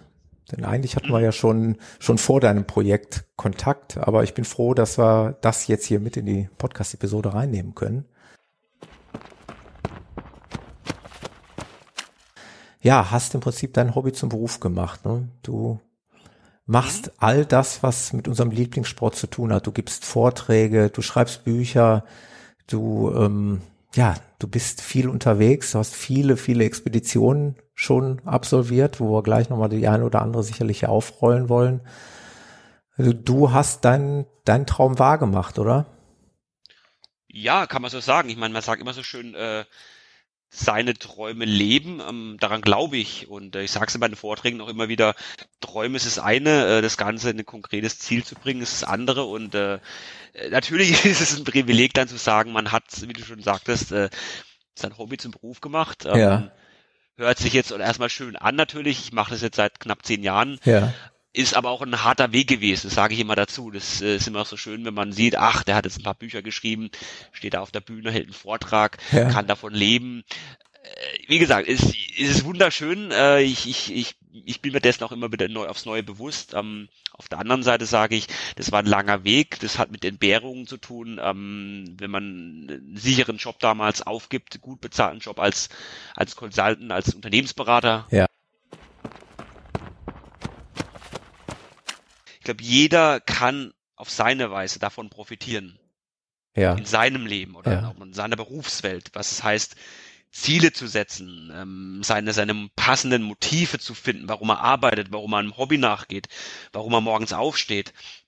Was heißt Willenskraft? Was heißt Disziplin? Was bedeutet es, ähm, mit, mit Rückschlägen umzugehen? Wie gehe ich mit Rückschlägen um? Also viele, viele Themen, wo ich einfach sage, ich komme von meiner Welt, von, von der Extremsportwelt mit Geschichten, mit Bildern und schlage immer wieder die Brücke zum, zum Alltag oder zum Berufsleben. Äh, du sagst, deine äh, Laufphilosophie hat sich geändert. Wie, wie meinst du das? Ähm, wie, wie hast du dich entwickelt? Du warst wahrscheinlich mal in Anführungszeichen, ja, mit Sicherheit, wie jeder von uns, mal ein Laufanfänger äh, bist an den klassischen Weg gegangen, irgendwie so wie ich auch, Halbmarathon, Marathon und mhm. ja? Ja gut, klar, mit Halbmarathon oder mit einem Volkslauf angefangen, dann Halbmarathon, erster Marathon, wie man halt so anfängt. Ja. Und sehr viel klar, Straßenwettkämpfe gemacht oder überhaupt Wettkämpfe gemacht. Da war mal damals noch die, die Zeit wichtig, so die Platzierung und so sehr viel ja, wettkampforientiert gelaufen. Und ich habe immer gemerkt, so, das war mir gar nicht bewusst, so, zunächst nicht bewusst, äh, immer so eine zumindest latente Unzufriedenheit. Immer gemerkt, so, ob jetzt sie viele City-Marathons gemacht, ja. Venedig, Frankfurt, Hamburg, aber so immer so trainiert und dann auf drei Stunden 30, drei Stunden 15, drei Stunden, so, versucht schneller zu laufen, mich zu verbessern, aber immer gemerkt, so die, die Wettkämpfe haben mir nicht so das große Glücksempfinden gegeben. Ja. Und dann ist, ich weiß nicht, wie es überhaupt entstanden ist, aber war mal der Wunsch da, ich, ich will mal einen Ultramarathon laufen. Ja. Mal mehr wie als kommt Marathon, mir bekannt vor. Ultra laufen. Und das habe ich 2001 gemacht in Biel, so die ja, Hunderter, ja. den Lauf der Läufe, so der mit der traditionsreichste Ultramarathon eben die 100 Kilometer damals 2001 und habe gemerkt, wow, das ist eine ganz andere Art von Laufen. Ja. Hab das 2002 der nächste gemacht, Fidelidades Nachtlauf in Karlsruhe, 80 Kilometer. Und gemerkt, äh, ja, so je länger die Strecke, so Ultramarathon, auch bei Nachtlaufen, das ist so eher meins, ja. wo die Zeit gar nicht so entscheidend ist äh, mit im Vergleich zu, zu, einem, zu einem Volkslauf oder einer Mittelstrecke. Das nannte sich, oder du hast es genannt, C2C. Aus mhm. natürlich im logischen Grund. Magst du uns das mal kurz äh, beschreiben? Also sprich, äh, auf welchen Weg hast du dich gemacht? Von wo nach wo? Wie lang und wie viele Kilometer äh, hat sich das Ganze? Ich habe es im Übrigen natürlich auch partiell verfolgt auf Facebook, mhm. äh, weil du ja wunderschön äh, dort deine Etappen, sag ich mal, gepostet hast. Daher konnte ich das ein bisschen mitverfolgen. Aber vielleicht für die Hörer mal. Mhm es war schon lange ein Traum, einfach zu sagen, ich wollte eine Region, ähm, der hat mich, hat mich fasziniert, der, der Kaukasus, ähm, Georgien, Armenien, Aserbaidschan, also Länder, die ich bisher, also bis vor, vor einem halben, dreiviertel Jahr doch gar nicht auf dem Radar hatte. Ja. Und gesagt, ey, warum da mal nicht laufen? Und dann bin ich immer so, ich habe eine große Karte hier im Büro, in meinem Zimmer und schaue mir das mal an, was kann man denn da so machen? Und was, wenn man dann auf diese Region schaut, Vorderasien, Kaukasus, fällt einem auf, natürlich, es sind zwei große Meere, das Schwarze Meer, das Kaspische Meer. Ja. Und so fing das Ganze an, letztes Jahr im Sommer, und habe gesagt, hey, was wäre denn erstmal so eine, so eine, gar nicht so ein konkretes Ziel, einfach mal so einen Tag gesponnen, was wäre denn, wenn ich vom Schwarzen Meer zum Kaspischen laufen würde, jetzt bewusst im Konjunktiv gesprochen. Ja. Und bin da so ins Detail gegangen, habe so mal recherchiert und welche Route, welche Distanz, was kommt da zusammen. Und so, es waren so die ersten Überlegungen und so bin ich dann, ist das Ganze entstanden oder hat es dann seinen Lauf genommen vom, vom Schwarzen Meer in Georgien, Westküste Georgiens bis rüber ins Kaspische Meer, bis Baku. Baku, bis ja, Aserbaidschan. ich gerade offen, ja. Hm. Und ja, so knapp 1000 Kilometer. Boah. Und äh, dann war die Frage klar, wie, wie mache ich das? Will ich das in einem Team machen? Will ich das als Sololauf machen? Mache es als Etappenlauf? Und äh, ich habe mich dann entschieden für einen Etappenlauf, allerdings als äh, kompletter Selbstversorger. Also wirklich ja. komplett autark. Ich habe so einen Ziehwagen gehabt, so ein, so ein Trackpacker oder moderner ja. Bollerwagen, kann man ja. fast schon sagen. Und äh, habe dann wirklich alles dabei gehabt, äh, von Essen, Trinken, Klamotten, was ich dann für 1000 Kilometer, für 20 Tage habe ich das angesetzt, ähm, was ich dann gebraucht habe. Vorab nochmal, diese 1000 Kilometer, du hast deine Verpflegung dabei gehabt.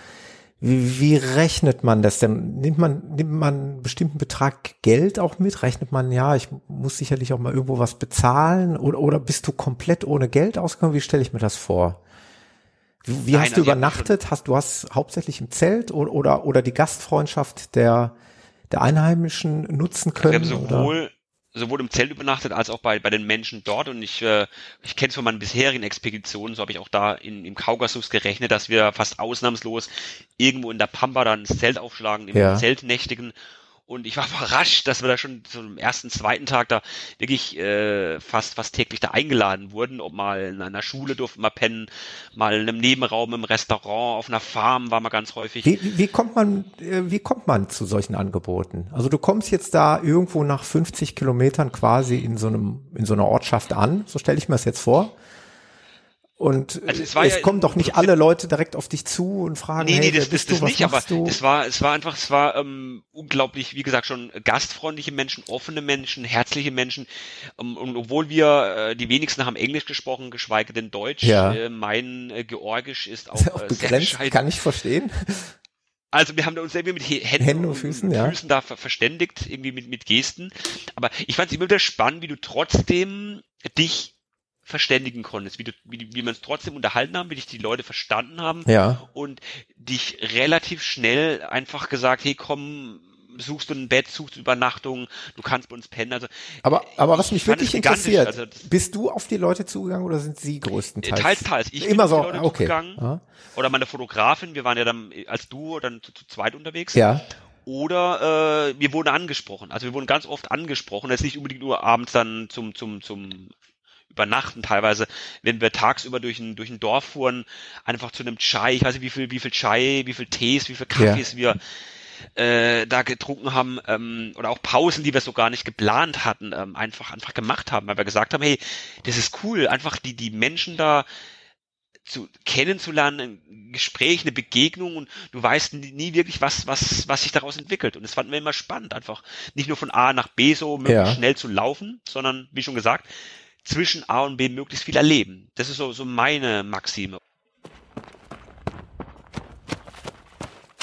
Und da hast ich gewusst, oder wir haben gewusst, die nächsten Tage waren nicht viel besser von, allein ja. von der Wetterprognose. Und äh, ich weiß noch, es war dann Tag oder Etappe 12, Etappe 13. Ähm, die Oberschenkel haben mir Probleme gemacht, links und rechts, die wurden, die wurden hart, so eine so ein Anzeichen von Verhärtung. Und ich habe gewusst, das hatte ich in Australien schon mal. Das ist nicht unbedingt angenehm. Und ich habe gewusst, ich hatte noch sieben Tage, eine Woche vor mir. Ja. 350, fast 400 Kilometer noch gehabt. Fängst du an, dich selber zu massieren, oder? Und klar, ich hatte die Blackroll dabei, äh, ja. Selbstmassage, aber ich hatte definitiv keinen Arzt oder keinen Physiotherapeuten dabei. Es war eine sehr, sehr schlanke Expedition. Und zu wissen, hey, du hast da jetzt körperliche, muskuläre Probleme in dem Fall und du hast jetzt nochmal sieben Tage, sieben Etappen vor dir. Ja. Auch glaube, jeder, der sagt, er hat dieses Ziel, muss nicht nur das Was, also die, das Ziel an sich, sondern er muss das Warum beantworten, das ja. Motiv, seinen Beweggrund finden und den aufschreiben und den sich bewusst machen. Und dann kommen gar keine Selbstzweifel auf, wenn ich an so einem, an so einem toten Punkt bin, dass du sagen, hey, warum tue ich mir das an? Ich, ich, das ist für mich die falsche Frage. Ja. Deshalb, diese Frage des Warums musst du vorab schon vor so einem großen Projekt dir beantwortet haben. Also nochmal, wie, wie wir unser, unser Leben leben, also auch die, die Einstellung zum, zum Leben. Und ein Leben zu leben und ein Leben zu, zu genießen, die Momente wieder zu genießen. Und das wurde mir bewusst, auch gerade wenn man natürlich, wenn man auf einer Reise ist, ich denke, du kennst es, Thomas, oder auch die Zuhörer, die, die, die da bei, bei einem Lauf oder in dem Urlaub auf einer Reise unterwegs sind, was es heißt, mal einen Moment äh, bewusst wahrzunehmen. Das ja. haben wir im Alltag verlernen wir das oder haben es verlernt. Die kleinen Momente und das genieße ich gerade bei so einer Expedition, wenn ich da mal völlig weg raus aus der aus der gewohnten Umgebung bin, da wirklich ähm, aus der Komfortzone draußen bin und sag, ähm, ja, ich saug mal so einen Moment auf. Wie sind denn die Farben am Himmel? Was, was, welche, welche Geräusche nehme ich denn gerade wahr? Also da bewusst mal sich, sich zurückzunehmen, mal abzuschalten und da wirklich völlig im Hier und Jetzt zu leben. Ja, also auch das ist so eine so eine Quintessenz oder nicht eine Quintessenz, aber das ist ein großes eine Geschenk, Erfahrung ne, was gewesen, du da bekommst dann, ne? Die du bewusst wieder bekommst, gerade bei so Reisen und dich schätze und auch jetzt, wenn ich zu Hause bin im Büro, seit seit vier Wochen seit vier Wochen wieder in Deutschland, auch immer wieder schätze und gerne zurückblicke und da wieder in mein Tagebuch schreibe und äh, die, eben diese, diese kleinen Momente äh, wahrnehme und für diese Momente vor allem dankbar bin. Gerne, Thomas. Ich, bedanke mich. Dankeschön. Und dann jetzt aber schönen Feierabend. Mach's gut. dir auch. Danke ciao, dir. Ciao, ciao. Tschüss.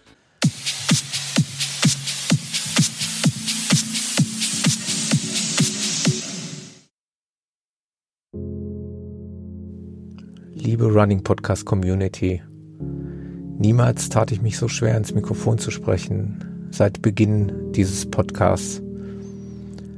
Der Anlass könnte tragischer und trauriger nicht sein, denn wir haben vor wenigen Tagen ein Mitglied aus der Running Podcast Community verloren. Robert aus Norwegen ist plötzlich und unerwartet in Berlin verstorben.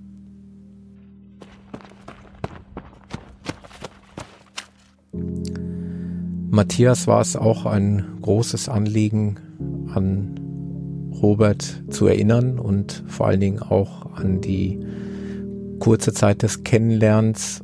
Und äh, Matthias hat mir eine Audionachricht zukommen lassen, die ich euch hiermit gerne einspielen möchte.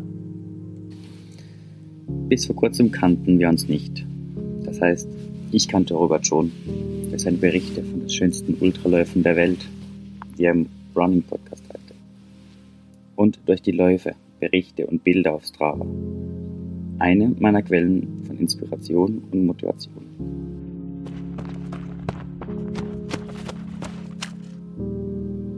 Vor zehn Tagen am 17. Juli trafen wir uns dann zum ersten Mal. Du wolltest eine Stunde, 70 Minuten locker laufen. Ich wollte dir nur die Highlights meiner Heimat zeigen. Wir machten uns auf meine Hausrunde vergangener Tage. Zuerst leicht bergab, dann ein langer, kräftezehrender Anstieg. Doch Robert hatte nur Augen für die schönen Ausblicke. Die Natur, Landschaft, den Fernblick. Es war Abend, die Sonne wanderte Richtung Horizont und färbte den Himmel in rötlichen Nuancen. Am Ende des Anstieges ein kurzer Schluck zur Erfrischung dann ging es bergab.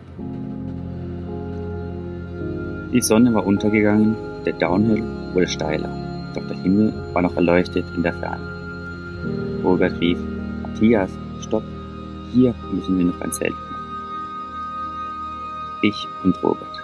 Im Hintergrund St. Peter, mein Heimatdorf. Benannt nach Petrus, nach christlichem Glauben Türsteher des. Der Mann mit den Schlüsseln zu den Wolken.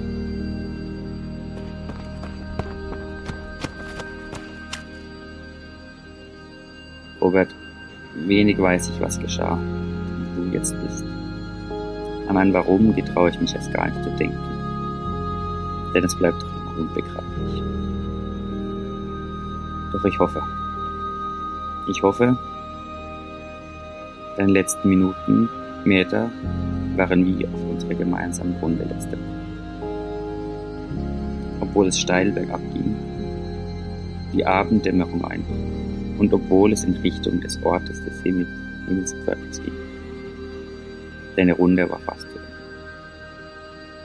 Ich hoffe, du nahmst dir Zeit für ein Selfie. Ein kurzes Bild des Rückblicks auf und mit deinen Weggefährten. Ein Augenblick der Ruhe. Zwar keine Zeit, nur die Anstrengungen des gelaufenen Weges zu reflektieren, aber vielleicht noch ein frischer Atemzug der Dankbarkeit, ein Glücksgefühl.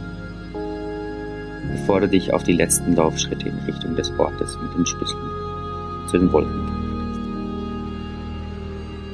Und ich hoffe, dass du frohen Mutes und voller schöner Erlebnisse zu Hause angekommen bist. Und dass dir jemand ein Bier kalt gestellt hat. Du hast es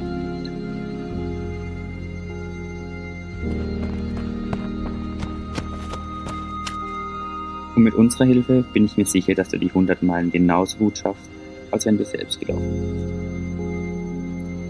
bist. Nur ohne die Qual der Schuhwahl. Denn du darfst auf echten Wolken laufen. Dankeschön, Matthias, für deine bewegenden Worte.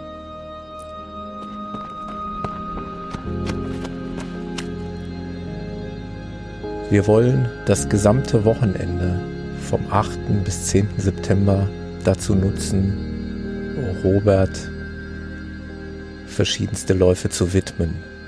Ich würde euch dazu bitten, euren Lauf mit dem Titel zu versehen, Hashtag Meilen für Robert. Wir hatten erst überlegt, 100 Meilen für Robert zu sagen, aber wir gehen davon aus, dass es deutlich mehr Meilen werden. Und daher haben wir die Zahl einfach weggelassen.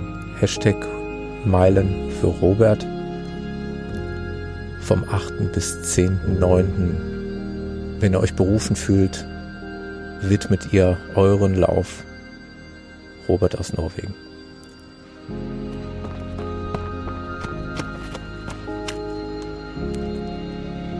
Lieber Robert, als wir uns einst kennenlernten, du als Hörer des Podcasts und im Live-Chat bei den Live-Sendungen und du deine ersten Bilder und Läufe mit uns geteilt hast, da war mir sofort klar, das ist ein ganz interessanter Mensch und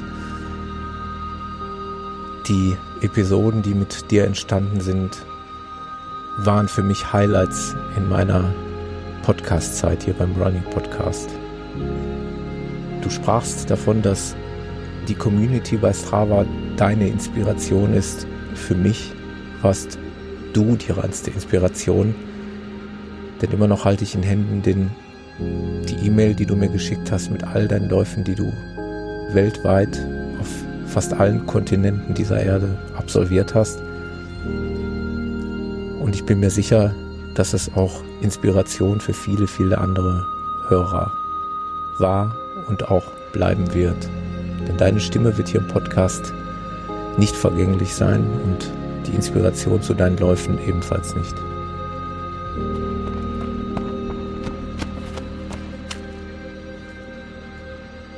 Als wir uns dann vor einigen Tagen wirklich treffen konnten, ist für mich ein großer Wunsch in Erfüllung gegangen, so wie ich das ja immer sage, dass es ein großes Geschenk für mich ist, Hörer des Podcasts kennenzulernen. Und bei dir war es noch was Besonderes, einen Hörer aus Norwegen hier in Deutschland zu treffen, war auch eines meiner Highlights und diesen Lauf, diesen gemeinsamen Lauf werde ich ebenfalls nicht vergessen.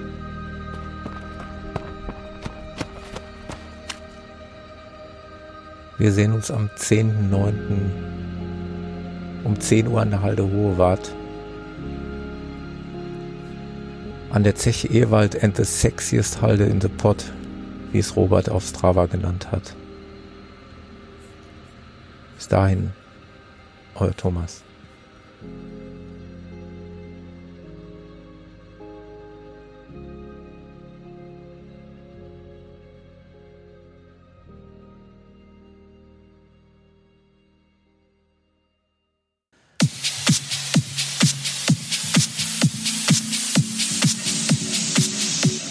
Ein kleiner Hinweis für euch. Die folgende Episode wurde bereits vor Roberts Tod aufgezeichnet. Ich wünsche euch nun viel Spaß beim Stunt 100. Ich begrüße heute eine unfassbar inspirierende, humorvolle Ultraläuferin, die es übrigens auch geschafft hat, dass sich bei mir der Beiname Zirkuspferd erfolgreich etabliert hat, ja. Ich begrüße die aber auf keinen Fall unbekannte und hier im Podcast sowieso bekannte Sandra Rebensdorf. Hallo Sandra. Hallo Thomas. Hallo, ja, Sandra. wieder dabei. Ich wollte eigentlich noch hinten anfügen, ähm, im Prinzip bist du eine Institution mittlerweile schon. Ja. Ich glaube, ich nenne in Anlehnung an die letzte Episode diese Episode dann auch tatsächlich, wenn es dich nicht stört, äh, Sandra 4.0. Ja, absolut. Genau. Das, also die Leute ähm, wollen es hören. Wurde, hat sich da auf einmal verselbstständigt. Ähm, man muss natürlich jetzt mal ehrlich sagen, ohne jetzt sofort hier, sag ich mal, die Spannung aus dem Thema zu nehmen, aber ähm, der Ausgang des äh, Stunt 100 ist ja nur auch etwas ähm, außergewöhnlich und etwas anders als ge geplant gewesen. Von daher, mhm. ja, ich glaube, das ist genau der Grund, warum die Leute äh, ja da diese Geschichte jetzt hören wollen. Also man will nicht vielleicht immer nur die erfolgreiche Geschichte hören, man will vielleicht auch mal was hören, wenn es mal Probleme gibt. Äh, was im Einzelnen jetzt gleich äh, daraus geworden ist, das, das erfahren wir ja hier in der Episode gleich, aber Genau, der Stunt 100 als allererstes muss ich mich wahnsinnig bei ähm, Hansi, es ist der Veranstalter, ja, entschuldigen, ich weiß, was kommt. weil ich das letzte Mal konsequent sein Baby falsch genannt habe, nämlich als Stund, weil es ist der Sippen, Sippenseer Trail, äh, Tag und Nacht Ultra Trail, ah, irgendwie der, hm, so. Okay. Jedenfalls, genau. Ähm, und ich habe konsequent Stund dazu genannt und Hansi, es tut mir leid. Also das Ding wird ähm, Stunt ausgesprochen und der Oberwitz ist, du hattest das letzte Mal auch gesagt, so naja, den könnte man auch Stunt aussprechen, ja. so wie der angelegt ist. Ja, ja genau. Und okay. ich wusste jetzt. Also dem armen Kerl müssen die Ohren geblutet haben. Falls er es überhaupt gehört hat, aber äh, hm, hat er. Aber ähm, super, super, super schöne Gegend durchs äh, Leinebergland, Siebengebirge, irgendwie so da hinten. Ja. Und ähm, wirklich toll. Er ist ähm, auf vier unterschiedlichen Runden angelegt, unterschiedliches Gelände, unterschiedliche Längen der Runden ähm, und trifft immer wieder auf den, die Zentrale sozusagen, das ist Zentrallager auf dem, auf dem Sportplatz halt ein. Und äh, ja, dann geht's durch die Pampa. Ungefähr acht Kilometer von zu Hause entfernt. Hab dann irgendwie wieder den Rückweg eingeschlagen und es lief sich absolut nicht ein. Also ich habe das Bein wirklich ähm, kaum über die, die, also nicht nach vorne gesetzt bekommen, sondern humpelte da wirklich wieder Glöckner von Notre Dame durch die Gegend und das war suboptimal. Das glaube ich, gerade in der ja. Äh, ja, ja, entscheidenden Phase, ja gut, vier Wochen vorher mhm. warst du schon fast mit dem Training durch, aber du stellst wahrscheinlich dann ja das Projekt dann auch, auch in Frage, ne? ob, ob, ob du ja, gesundheitlich das, also ja, immer genau. jetzt mal mit der Maßgabe, hier reden wir jetzt nur um, um die Gesundheit ne? nicht um, mhm. um den mentalen Kick im Kopf, aber äh, Genau. wenn man eine Verletzung hat, dann äh, darf auch die Frage mal gestattet sein, riskiere ich das oder riskiere ich das nicht? Also war letztendlich tatsächlich, muss man schon sagen, dann vier Wochen vorher im Prinzip das Training schon fast schon beendet, ne? Das war komplett beendet, komplett definitiv. Beendet. Das war wirklich komplett beendet. Also ich hatte, ähm, als es dann so weit war, dass ich zumindest den Alltag wieder ähm, mittelmäßig schmerzfrei gestalten konnte, hatte ich es dann versucht mal anzutraben. Und ähm, es war immer noch diese, diese Atem, also neben der, der ähm, Gesäßmuskulatur und so weiter, die halt eben immer noch richtig hochschmerzhaft war, war einfach auch diese Atemmuskulatur ein Problem gewesen, weil, wie gesagt, einatmen ging, ausatmen echt als, als wenn die Rippe knirschen würde.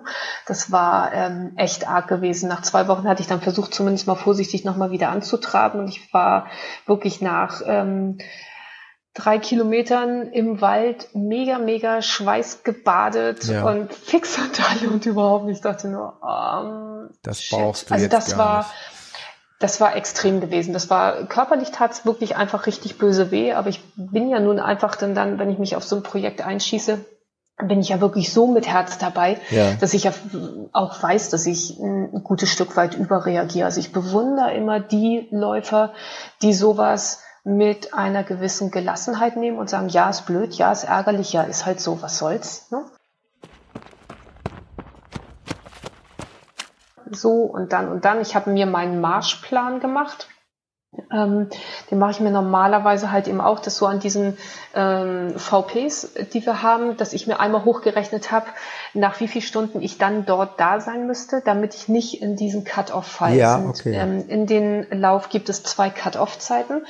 Ähm, bedeutet, wenn ich an dem betreffenden VP zu spät ankomme, dann bin ich raus aus dem Rennen. Mhm.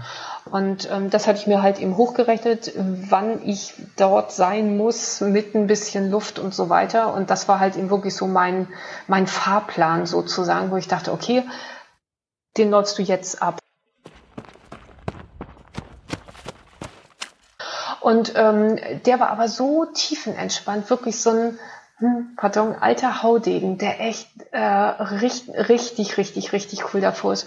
Wo er sagte, nö, doch, der ist doch kein Problem. Doch, der, ich ne, kenne fast jeden, der hier schon gelaufen ist. Ich weiß, wie ich wen einzuschätzen habe. Er, läufst mit mir mit, sagt er, wenn du mit mir nicht mithalten kannst, hinter uns läuft noch so und so und so. Normalerweise sagt er, die fangen dich dann auf, alles gut. Ja. Und das war natürlich richtig toll, ne? Also das war, das bin ich zwar gar nicht gewohnt, weil ich ja so ein typischer Einzelläufer bin, ja. aber es war richtig toll. Und das hat im Nachhinein so sauber gepasst. Ja. Sehr cool. ja, also ähm, da und kaum, dass wir im Wald drin waren, war auch bereits die erste Wildschweinrotte, die uns aufs Korn genommen hat, wo ich dachte, Ui. ich, ich, ich mag alle Waldbewohner, ich mag alle Tiere, alles schön, bis auf Wildschweine. Die sind super, wenn ich mir sicher bin, dass die mich nicht erreichen können, weil die sind wesentlich schneller als ich und ich bin ziemlich schlecht im Klettern. Ah, ja, ja, ja. Aber da waren wir noch zu viert und ich dachte mir, na ja, die Herren der Schöpfung werden sich ja wohl sich äh, heroisch vor mir werfen. Die werden sich mit Sicherheit für die Sandra opfern. Ich hatte zwischendurch dann einmal verlängerte Bodenkontaktzeit, viel aber glücklich weich ei, in. Brennnessel. Ja.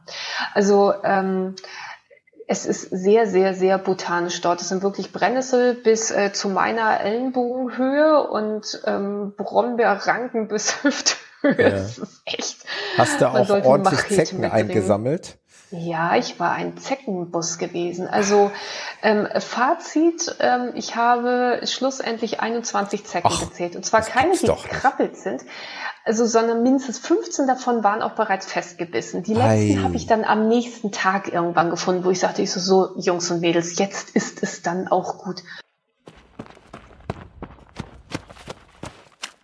Und ähm, dann merkte ich, das hat sich wirklich immer mehr aufgeschaukelt. Wann immer wir wirklich am Laufen waren, dass ich sehr massiv auf den Magen aufpassen musste und dass der dann ähm, nachher sich zu dem größten Problem entwickelt hat. Genau, ja. Also das, das mal davon ab, dass es dem Fragestellen nicht gut ging, aber ja. das, das ist ja normal. Beim Stunt war es einfach so, da war dann halt Schicht. Und es hat mich nachher auch echt ähm, richtig Probleme halt eben bereitet, ja. ähm, weil sich das immer mehr aufschaukelte. Also wie gesagt, meine, meine Knochen taten mir sowieso weh. Und das hat sich aber nachher so viel mehr aufgeschaukelt. Ich habe dann versucht, das Ganze halt eben über Trinken zu lösen, weil ich dachte, okay, war mir im Prinzip auch schon klar, dass ich da gerade anfange, so ein bisschen in, in so ein Problem reinzurutschen. Ja. Aber ich habe es nicht so richtig in den Griff gekriegt. Ich kam aus dieser Krise einfach halt eben nicht raus. Und dann ist natürlich das eine, was das andere dann halt begünstigt. Wenn ich nicht genügend Energie aufnehme, wenn ich nicht genügend Flüssigkeit aufnehme, dann kommt bei der Muskulatur am Ende auch genau, nichts mehr an. Schwächer, und dann, ja. ja, ist einfach. Und dann war, wir waren dann auf dem Wege gewesen zum nächsten VP. Der nächste war bei Kilometer 75 gewesen, also 14 Kilometer weiter. Ja. Und ein paar Kilometer vor dem VP hatte ich Heiner dann gesagt, ähm, weil ich hatte da wirklich lange drauf rumgedacht und sagte ihm dann nicht dann so, du, ich ähm, komme irgendwie nicht so richtig aus dem Quark. So in, in dem VP ähm, läufst du dann weiter, wenn du so weit bist. Ich muss gucken, ob ich wieder auf die Füße komme ja. und habe ihn dann sozusagen weitergeschickt. Er hat mir nochmal für die dann drauf folgenden Kilometer halt eben Tipps gegeben, wie die Strecke da aussieht, ähm, was mich erwarten wird, äh, ja. dass ich einfach da schon mal so, so, so ein bisschen eine Idee halt eben bekomme. Und ähm, dann haben wir uns da dann bei Kilometer 75 halt sozusagen getrennt. Ja. Und ähm, dann halt eben die guten Tipps von äh, meinem Mann und den, den meinem Trainer und meinem Doc aus der WhatsApp-Gruppe bekommen, so, du musst Energie aufnehmen, ja. du musst was essen, wo ich mir denke, äh, äh wie soll das habe ich mich gehen? so un, habe ich mich so undeutlich ausgedrückt. Also ich neige eigentlich bei sowas dazu, sehr kurz und sehr prägnant zu sagen, was Sache ist. Und als ich dann irgendwann nachfragte, ob sie pardon, ob ich als nächstes ein Bild meines Erbrochenen schicken soll, damit sie mir glauben, dass es mir wirklich gerade nicht gut geht, ja. wurden die Stimmer dann leiser. Sagte, ist was, ist was. Ich dann so, Matthias, ich kann es dir vor die Füße spucken. Ich äh, vergiss es. Geht ja. jetzt nicht. Und der Jörg meinte und dann sagt er, nimm mal Banane und Cola, es lässt sich gut kotzen und vielleicht bleibt es ja doch drin. Typische, pardon, aber typischer Läuferdialog. Ja. Und mein armer Mann, der ist wirklich kurz davor gewesen, irgendwie an Herzklabaster zu sterben. Sehr gut. So.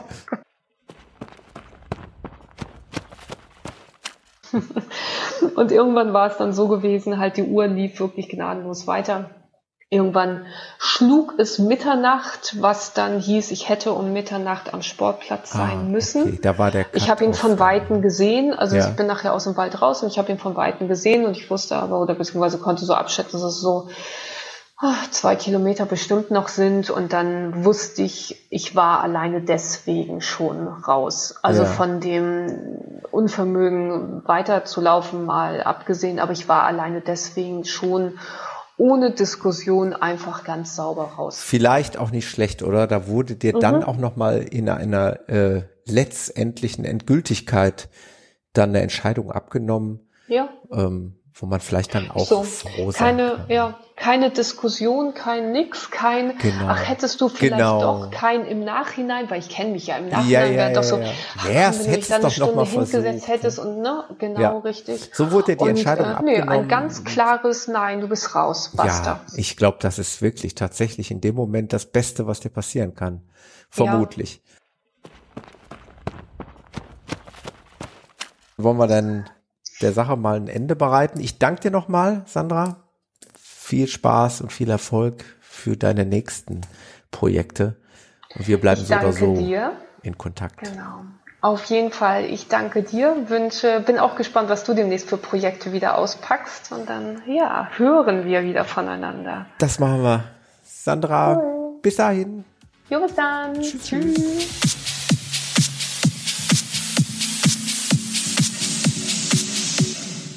Und ich begrüße euch zur Jubiläumsepisode, zur 75. Episode.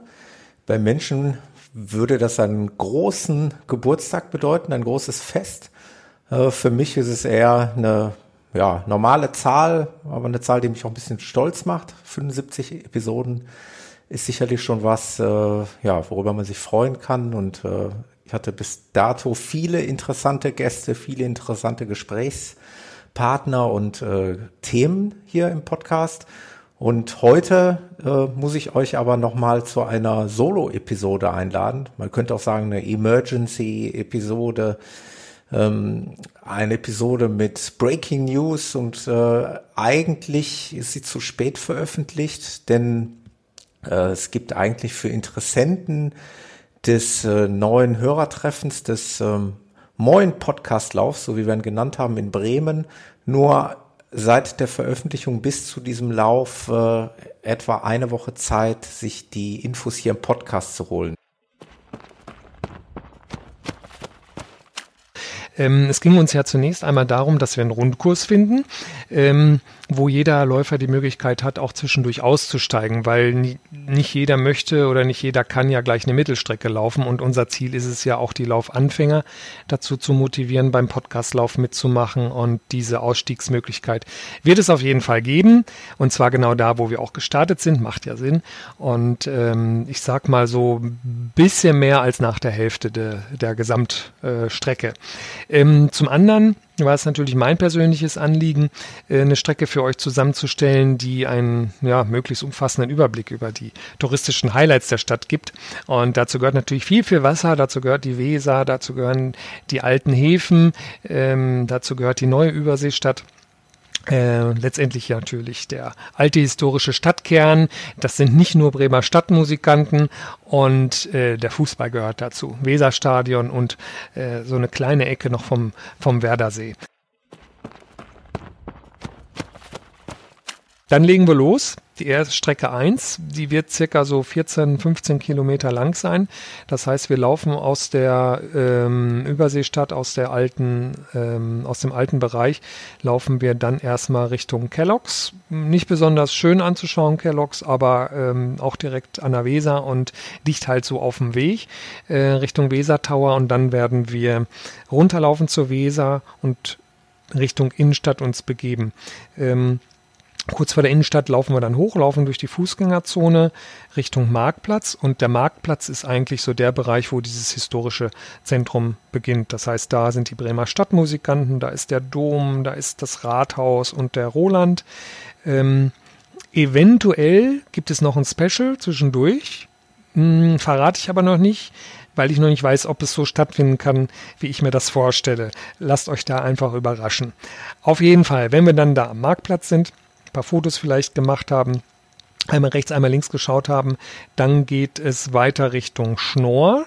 Schnorr sind so alte Seemanns- und Fischerhäuser. Schnorr deswegen, weil das wie eine Schnur sind die da äh, gebaut worden. Ganz niedlich, ganz romantisch für die Romantiker unter uns. Ähm, da laufen wir auch durch oder gehen durch, weil sich da auch das etwas langsame Bewegen durchaus lohnt oder wir machen einfach ähm, ein bisschen Tempo raus. Ähm, wenn wir dann Schnorr verlassen, geht es wieder rüber an den Osterdeich, an die Weser runter und dann laufen wir zum Weserstadion, was man da natürlich an der Stelle schon super sehen kann. Das umlaufen wir wirklich ganz nah und gehen dann noch ein bisschen an der Weser lang bis zum Wendepunkt. Ähm, kurz Luft holen, ist so ein kleiner Strand, kann man auch nochmal ans Wasser gehen direkt, ähm, bevor es dann zurückgeht. Übrigens zwischendurch gibt es auch, hatte ich beim Abfahren der Route gesehen, ähm, eine Möglichkeit auch einen Schluck zu trinken. Zumindest sonntags ist das, äh, ist das so ein Garten an der Weser, ein Gartencafé mit, mit ähm, Bierwagen draußen. Da gibt's mit Sicherheit auch was ohne Alkohol. Also wäre auch nochmal eine Option. Ähm, wenn wir dann zurücklaufen, ähm, geht es dann ausschließlich äh, am Wasser lang, sprich an der Weser, äh, in Richtung Schlachte. Schlachte müsst ihr euch vorstellen, ist, ähm, hm, ja, wie kann man das sagen, weiß ich nicht. Gibt's äh, also eine Kneipe nach der anderen direkt am Wasser. Da liegt auch die Alexander von Humboldt übrigens. Das ist das Becksschiff, was ihr bestimmt aus der Werbung kennt. Ähm, dann sind wir irgendwann am Schuppen 2. Und da wäre dann sozusagen die erste Möglichkeit, weil eben da die Autos auf, auch stehen, ähm, auszusteigen oder einfach den zweiten Teil dann nicht mehr mitzulaufen ähm, und stattdessen lieber einen gepflegten Kaffee zu trinken. Ähm, Duschen haben wir leider keine, aber auf der anderen Seite des äh, Hafenbeckens ist äh, der Schuppen 1. Und da ist eine ganz, ganz große Borgwart- und Oldtimer-Ausstellung drin. Die ist auch um die Zeit schon geöffnet. Und äh, das lohnt sich auf jeden Fall. Da kann man auch privat seine Autos äh, unterstellen, seine Oldtimer. Da kann man auch seine Autos warten lassen, äh, sofern sie ein H-Kennzeichen haben. Lohnt sich. Ich glaube, der Eintritt ist sogar frei. Und wie gesagt, ansonsten ans Wasser setzen, in die Cafés setzen. Wenns Wetter mitspielt, kann man da eben auch wunderbar draußen sitzen. Ja, coole Sache, Carsten. Vielen Dank für deine ausführlichen Infos und Details zu unserem geplanten Lauf. Äh, ich kann mich nur anschließen. Ich freue mich auch mega. Für mich ist das immer ein, ganz großes Ereignis, äh, mit euch Hörern und mit den anderen Verrückten zusammen ein paar schöne Stunden zu verbringen. Und äh, ja, nachdem wir unseren ersten Lauf hier im Ruhrpott in Essen hatten und dann äh, mittlerweile schon äh, auch auf der Halde Hohewart waren und im Taunus waren, sind wir halt jetzt, jetzt mal im Norden unterwegs und das äh, wird mit Sicherheit eine klasse Sache. Kommt zu uns, kommt zum neuen Podcastlauf. Carsten, ich und äh, die anderen Teile der Crew beziehungsweise alle anderen Hörer. Wir freuen uns, dass wir uns dort treffen können. Weitere Infos findet ihr dann noch äh, auf der Webseite running-podcast.de oder äh, run.downcamp oder rundowncamp.com. Damit haben wir das Thema jetzt abgehakt. Ich möchte euch noch mal ganz kurz ähm, einen Rückblick gewähren auf eine Aktion, ähm, die habt ihr wahrscheinlich mitbekommen, die ich äh, auch in Inspiration einiger Hörer hier ähm, gestartet habe. Wir hatten das Ganze unter dem Hashtag Meilen für Robert laufen lassen und wir hatten dazu aufgerufen, in Gedenken an Robert möglichst viele Meilen ähm, an dem Wochenende zu sammeln, an dem er seinen 100-Meilen-Lauf äh, gestartet hätte. Und äh, ich muss sagen, ich bin überwältigt von der Resonanz und von dem Ergebnis, welches wir letztendlich erzielt haben. Für die Hörer, die den Blog oder äh, auf Facebook nicht aktiv sind, also die Ergebnisse noch nicht mitbekommen haben, wollte ich die ganz kurz hier nochmal im Podcast zum Besten geben. Ich muss dazu sagen, ähm, man kann in den einzelnen sozialen Netzwerken, ich habe das jetzt aufgeschlüsselt auf Strava, Facebook, Twitter und Instagram, ähm, mitunter suchen nach, nach Hashtags, in dem Fall dann Hashtag Meilen für Robert und es, es ist mir aber nicht gelungen, automatisiert das dann irgendwie zusammenzählen zu lassen, die Meilen. Und ich habe das mehr oder weniger händisch gemacht und ich bin mir sicher, dass die ein oder anderen Meilen irgendwie durchgeflutscht sind. Also geht mal eher von einem noch höheren Ergebnis aus als äh, das, was ich jetzt hier händisch so zusammengerechnet habe. Und um das mal kurz zusammenzufassen, also der absolute Spitzenreiter ist tatsächlich das äh, Netzwerk Strava gewesen, übrigens ja auch äh, eines der Lieblingsnetzwerke von Robert gewesen, wo er sich äh, sehr, sehr wohl gefühlt hat und viele Menschen kennengelernt hat.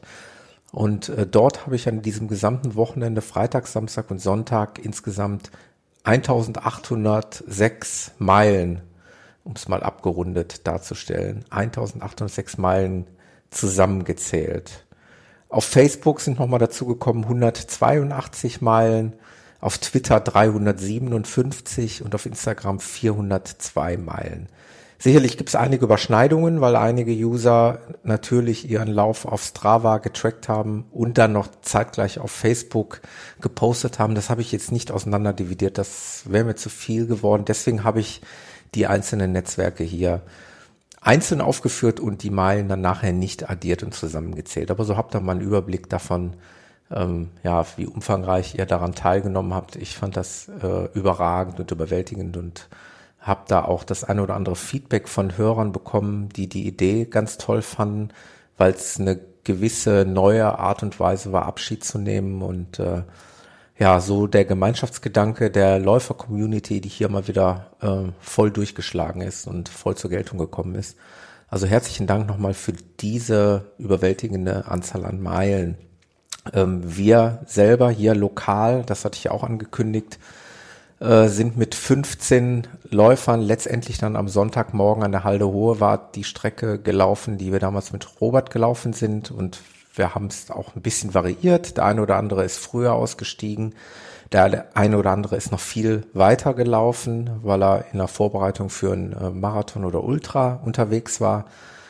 Und äh, wir sind dann äh, zusammen haben wir eigentlich dieses Ziel für Robert 100 Meilen zu erreichen. Das haben wir 15 ähm, dann auch schon selbstständig an diesem Sonntagmorgen geschafft. Ich habe das mal grob überschlagen. Wir sind da auf etwa 118 Meilen gekommen, äh, die wir hier lokal gesammelt haben. Aber auch das findet ihr auf der Webseite. Da gibt es einen Blogbeitrag, wo ich all diese Daten und nochmal ein Foto von unserem gemeinschaftlichen Lauf gepostet habe, zusammengefasst habe und schaut euch das an, wenn ihr da Interesse dran habt. Nochmal recht herzlichen Dank dafür.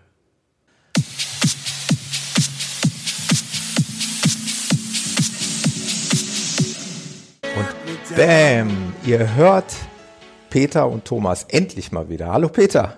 Ja, hallo Thomas. Ich habe gesagt, noch haben sie mich nicht gehört, aber ich bin jetzt nicht weggelaufen. uh, lang ist her. Momentan äh, gab es eine kleine Durststrecke in, in vielerlei Hinsicht. Ähm, also lauftechnisch bei mir, bei dir jetzt nicht so. Da kommen wir ja gleich noch zu. Ähm, Podcastmäßig auch. Gab es mal eine kleine Auszeit, aber ich denke, das äh, darf auch mal sein. Äh, zumal das eine für mich mit dem anderen eng verbunden ist. Also wenn man wenig läuft und sich wenig mit dem Laufen im Kopf beschäftigt, dann äh, fällt es auch schwer darüber zu sprechen.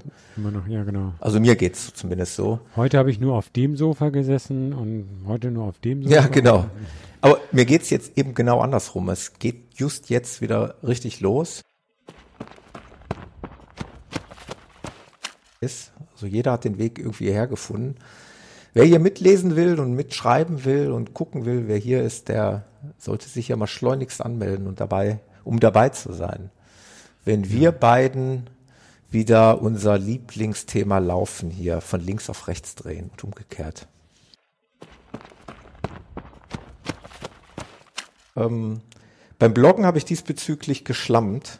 Äh, bin ich ja, ja ehrlich. du, ich ja noch mehr. Du, ich habe ja stark angefangen und noch stärker nach. Ja, ich meine aber jetzt ein bestimmtes Thema und zwar wollte ich zu sprechen kommen auf den neuen Podcastlauf. Also unser, ah, unser Podcastlauf ja. in Bremen.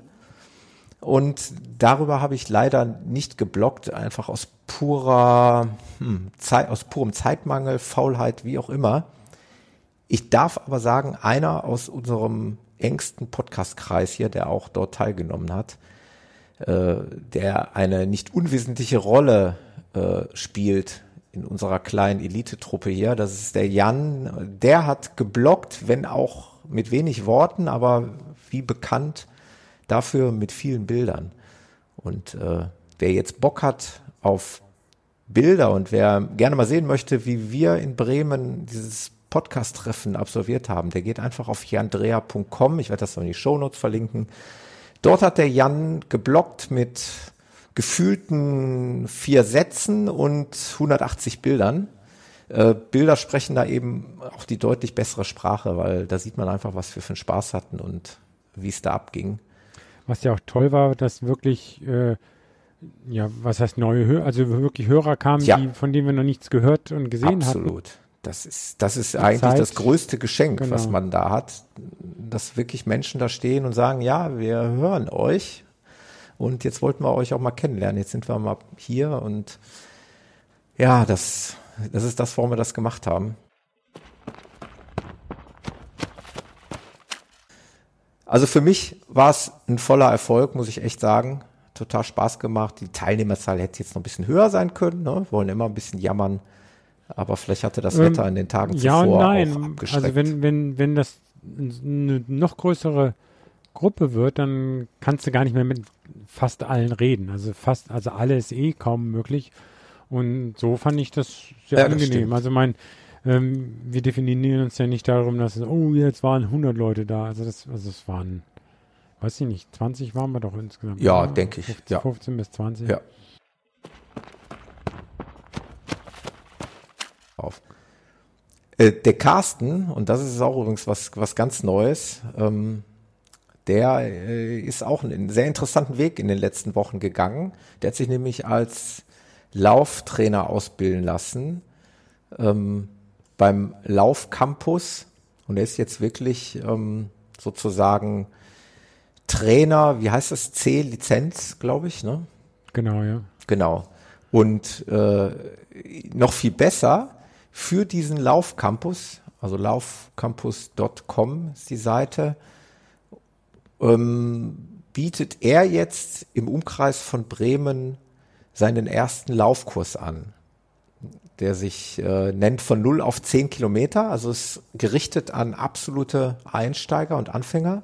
Jetzt haben wir natürlich hier nicht unbedingt nur diese Einsteiger, aber wenn ihr jemanden kennt aus der Region Bremen, der eurer Meinung nach mit dem Laufen anfangen sollte oder der vielleicht gerade im Anfang befindlich ist, schaut euch das mal an. Der Carsten hier aus meiner Podcast-Crew ist jetzt quasi Trainer für den Laufcampus und bietet das dort in Bremen an. Ja. Man kommt aber auch darauf über seine genau, Seite auch. Also über laufcampus.com. Nee, über ran. Beides, sowohl als auch. Genau, es ist cross verlinkt alles. Wie die modernen digitalen. Richtig. Das immer so machen. Und ich werde das natürlich in die Shownotes auch verlinken. Ja, Peter, aber wir müssen dringend über was reden. Äh, ich muss dich mal allen Ernstes fragen, was, was ist da überhaupt los mit dir? Was geht ab mit deiner Marathonzeit? Jo. Es war, ganz kurz für die Hörer, die noch nicht wissen, worauf ich hinaus will, es war ja ein, einer der Höhepunkte in der Marathonszene war der Frankfurt-Marathon. Und Peter, natürlich, sein Heimmarathon hat wieder daran teilgenommen. Übrigens mit Hegu, schöne Grüße an Hegu. Genau. Der auch in Kürze, ich glaube, ganz klein bisschen dürfen wir anteasern. Hego aus der Schweiz wird auch bald eine nicht kleine Rolle in diesem Podcast spielen. Äh, Wie schon zweimal, aber jetzt eine, eine, eine andere Eine Art andere Rolle. Also wir bieten da nächstes Jahr was an, was sich auch gewaschen hat, wo wir richtig Bock drauf haben. Aber das ist noch ongoing gerade. Es ist eigentlich schon in trockenen Tüchern, aber wir müssen das Ganze noch ein bisschen bisschen feinschleifen. Auf jeden Fall, Peter, also hatte Besuch äh, von Hegu aus der Schweiz und die haben dann den Frankfurt-Marathon gerockt. Ähm, ja, Peter hat ihn im wahrsten Sinne wirklich gerockt. Ähm, ich sag nur persönlich best. Genau, und das ist ja eigentlich jetzt schon in der fünfte Marathon in Folge, den ich gelaufen bin, also von reinen so Marathon jeweils mit PB es wird jetzt enger und viele du wirst sagen, älter und immer schneller. Wie geht das? Also Physiker würden das doch jetzt schon, also mit einer Reihe von fünf Messungen hintereinander sagen, das ist bewiesen, das geht so weiter. Das ist physikalisch nee, das gar nicht möglich, Peter. Da ist irgendwas ist da im Busch. Meinst du, es ist nicht möglich? Ich du mir die ganze Hoffnung. Ich dachte, das sei jetzt schon bewiesen. Sagen wir mal nee. so, für mich unvorstellbar, weil Peter ist gelaufen. Also ich weiß nicht, ob die Strava, die du in Strava eingetragen hast, ob das die, ob die die angepasst hast. Offiziell ist 302 45. Okay. Genau. Ich war auch nicht ganz untätig.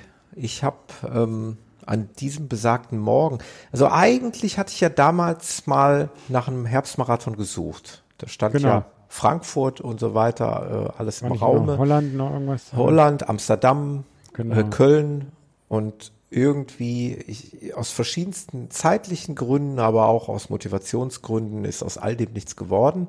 Und ich habe zumindest wieder die Kurve gekriegt und äh, dank dem Jan übrigens, jandrea.com, Jan.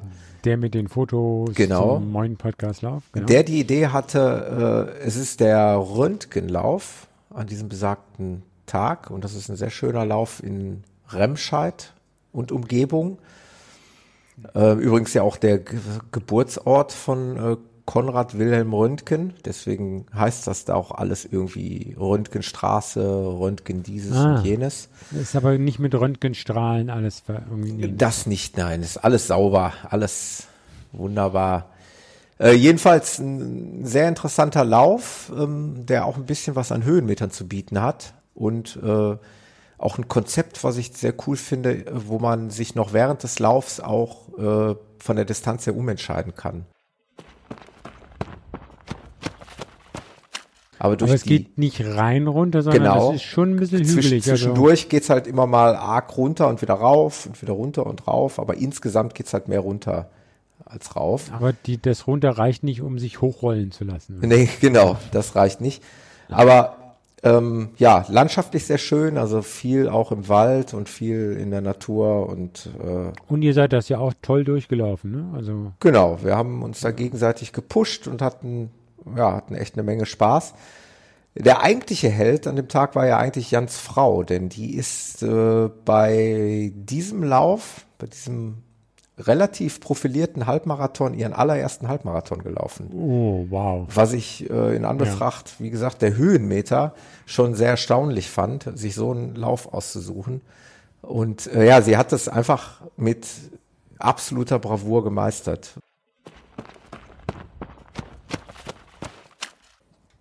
Und ja, danke euch fürs Dabeisein und vor allen Dingen dir, Peter, vielen Dank für deine Schilderungen und für dein Dabeisein, für den schönen, gemütlichen Abend hier. Immer wieder schön. Gerne, gerne. Immer wieder, wieder. Und ich werde jetzt mal das Outro spielen und dann gehen wir noch ein bisschen in die Aftershow. Für die, genau. die live dabei sind, die wissen, danach wird noch ein bisschen locker getalkt oder gechattet, dann kann ich auch mal ein bisschen in den Chat gucken. Wenn ich ehrlich bin, geht das während des Podcastens nicht, weil ich dann zu viel andere Sachen mir angucke. Manchmal schreibe ich was rein, aber selten kann ich das äh, explizit verfolgen. Von daher, macht's gut und seid nächste Mal live dabei, wenn es wieder heißt Running Podcast Live. Ciao.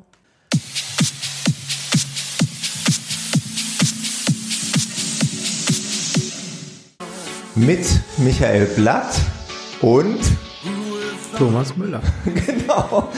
Sehr gut, Michael. Ich habe dich etwas aufs Glatteis geführt. Das war unabgesprochen.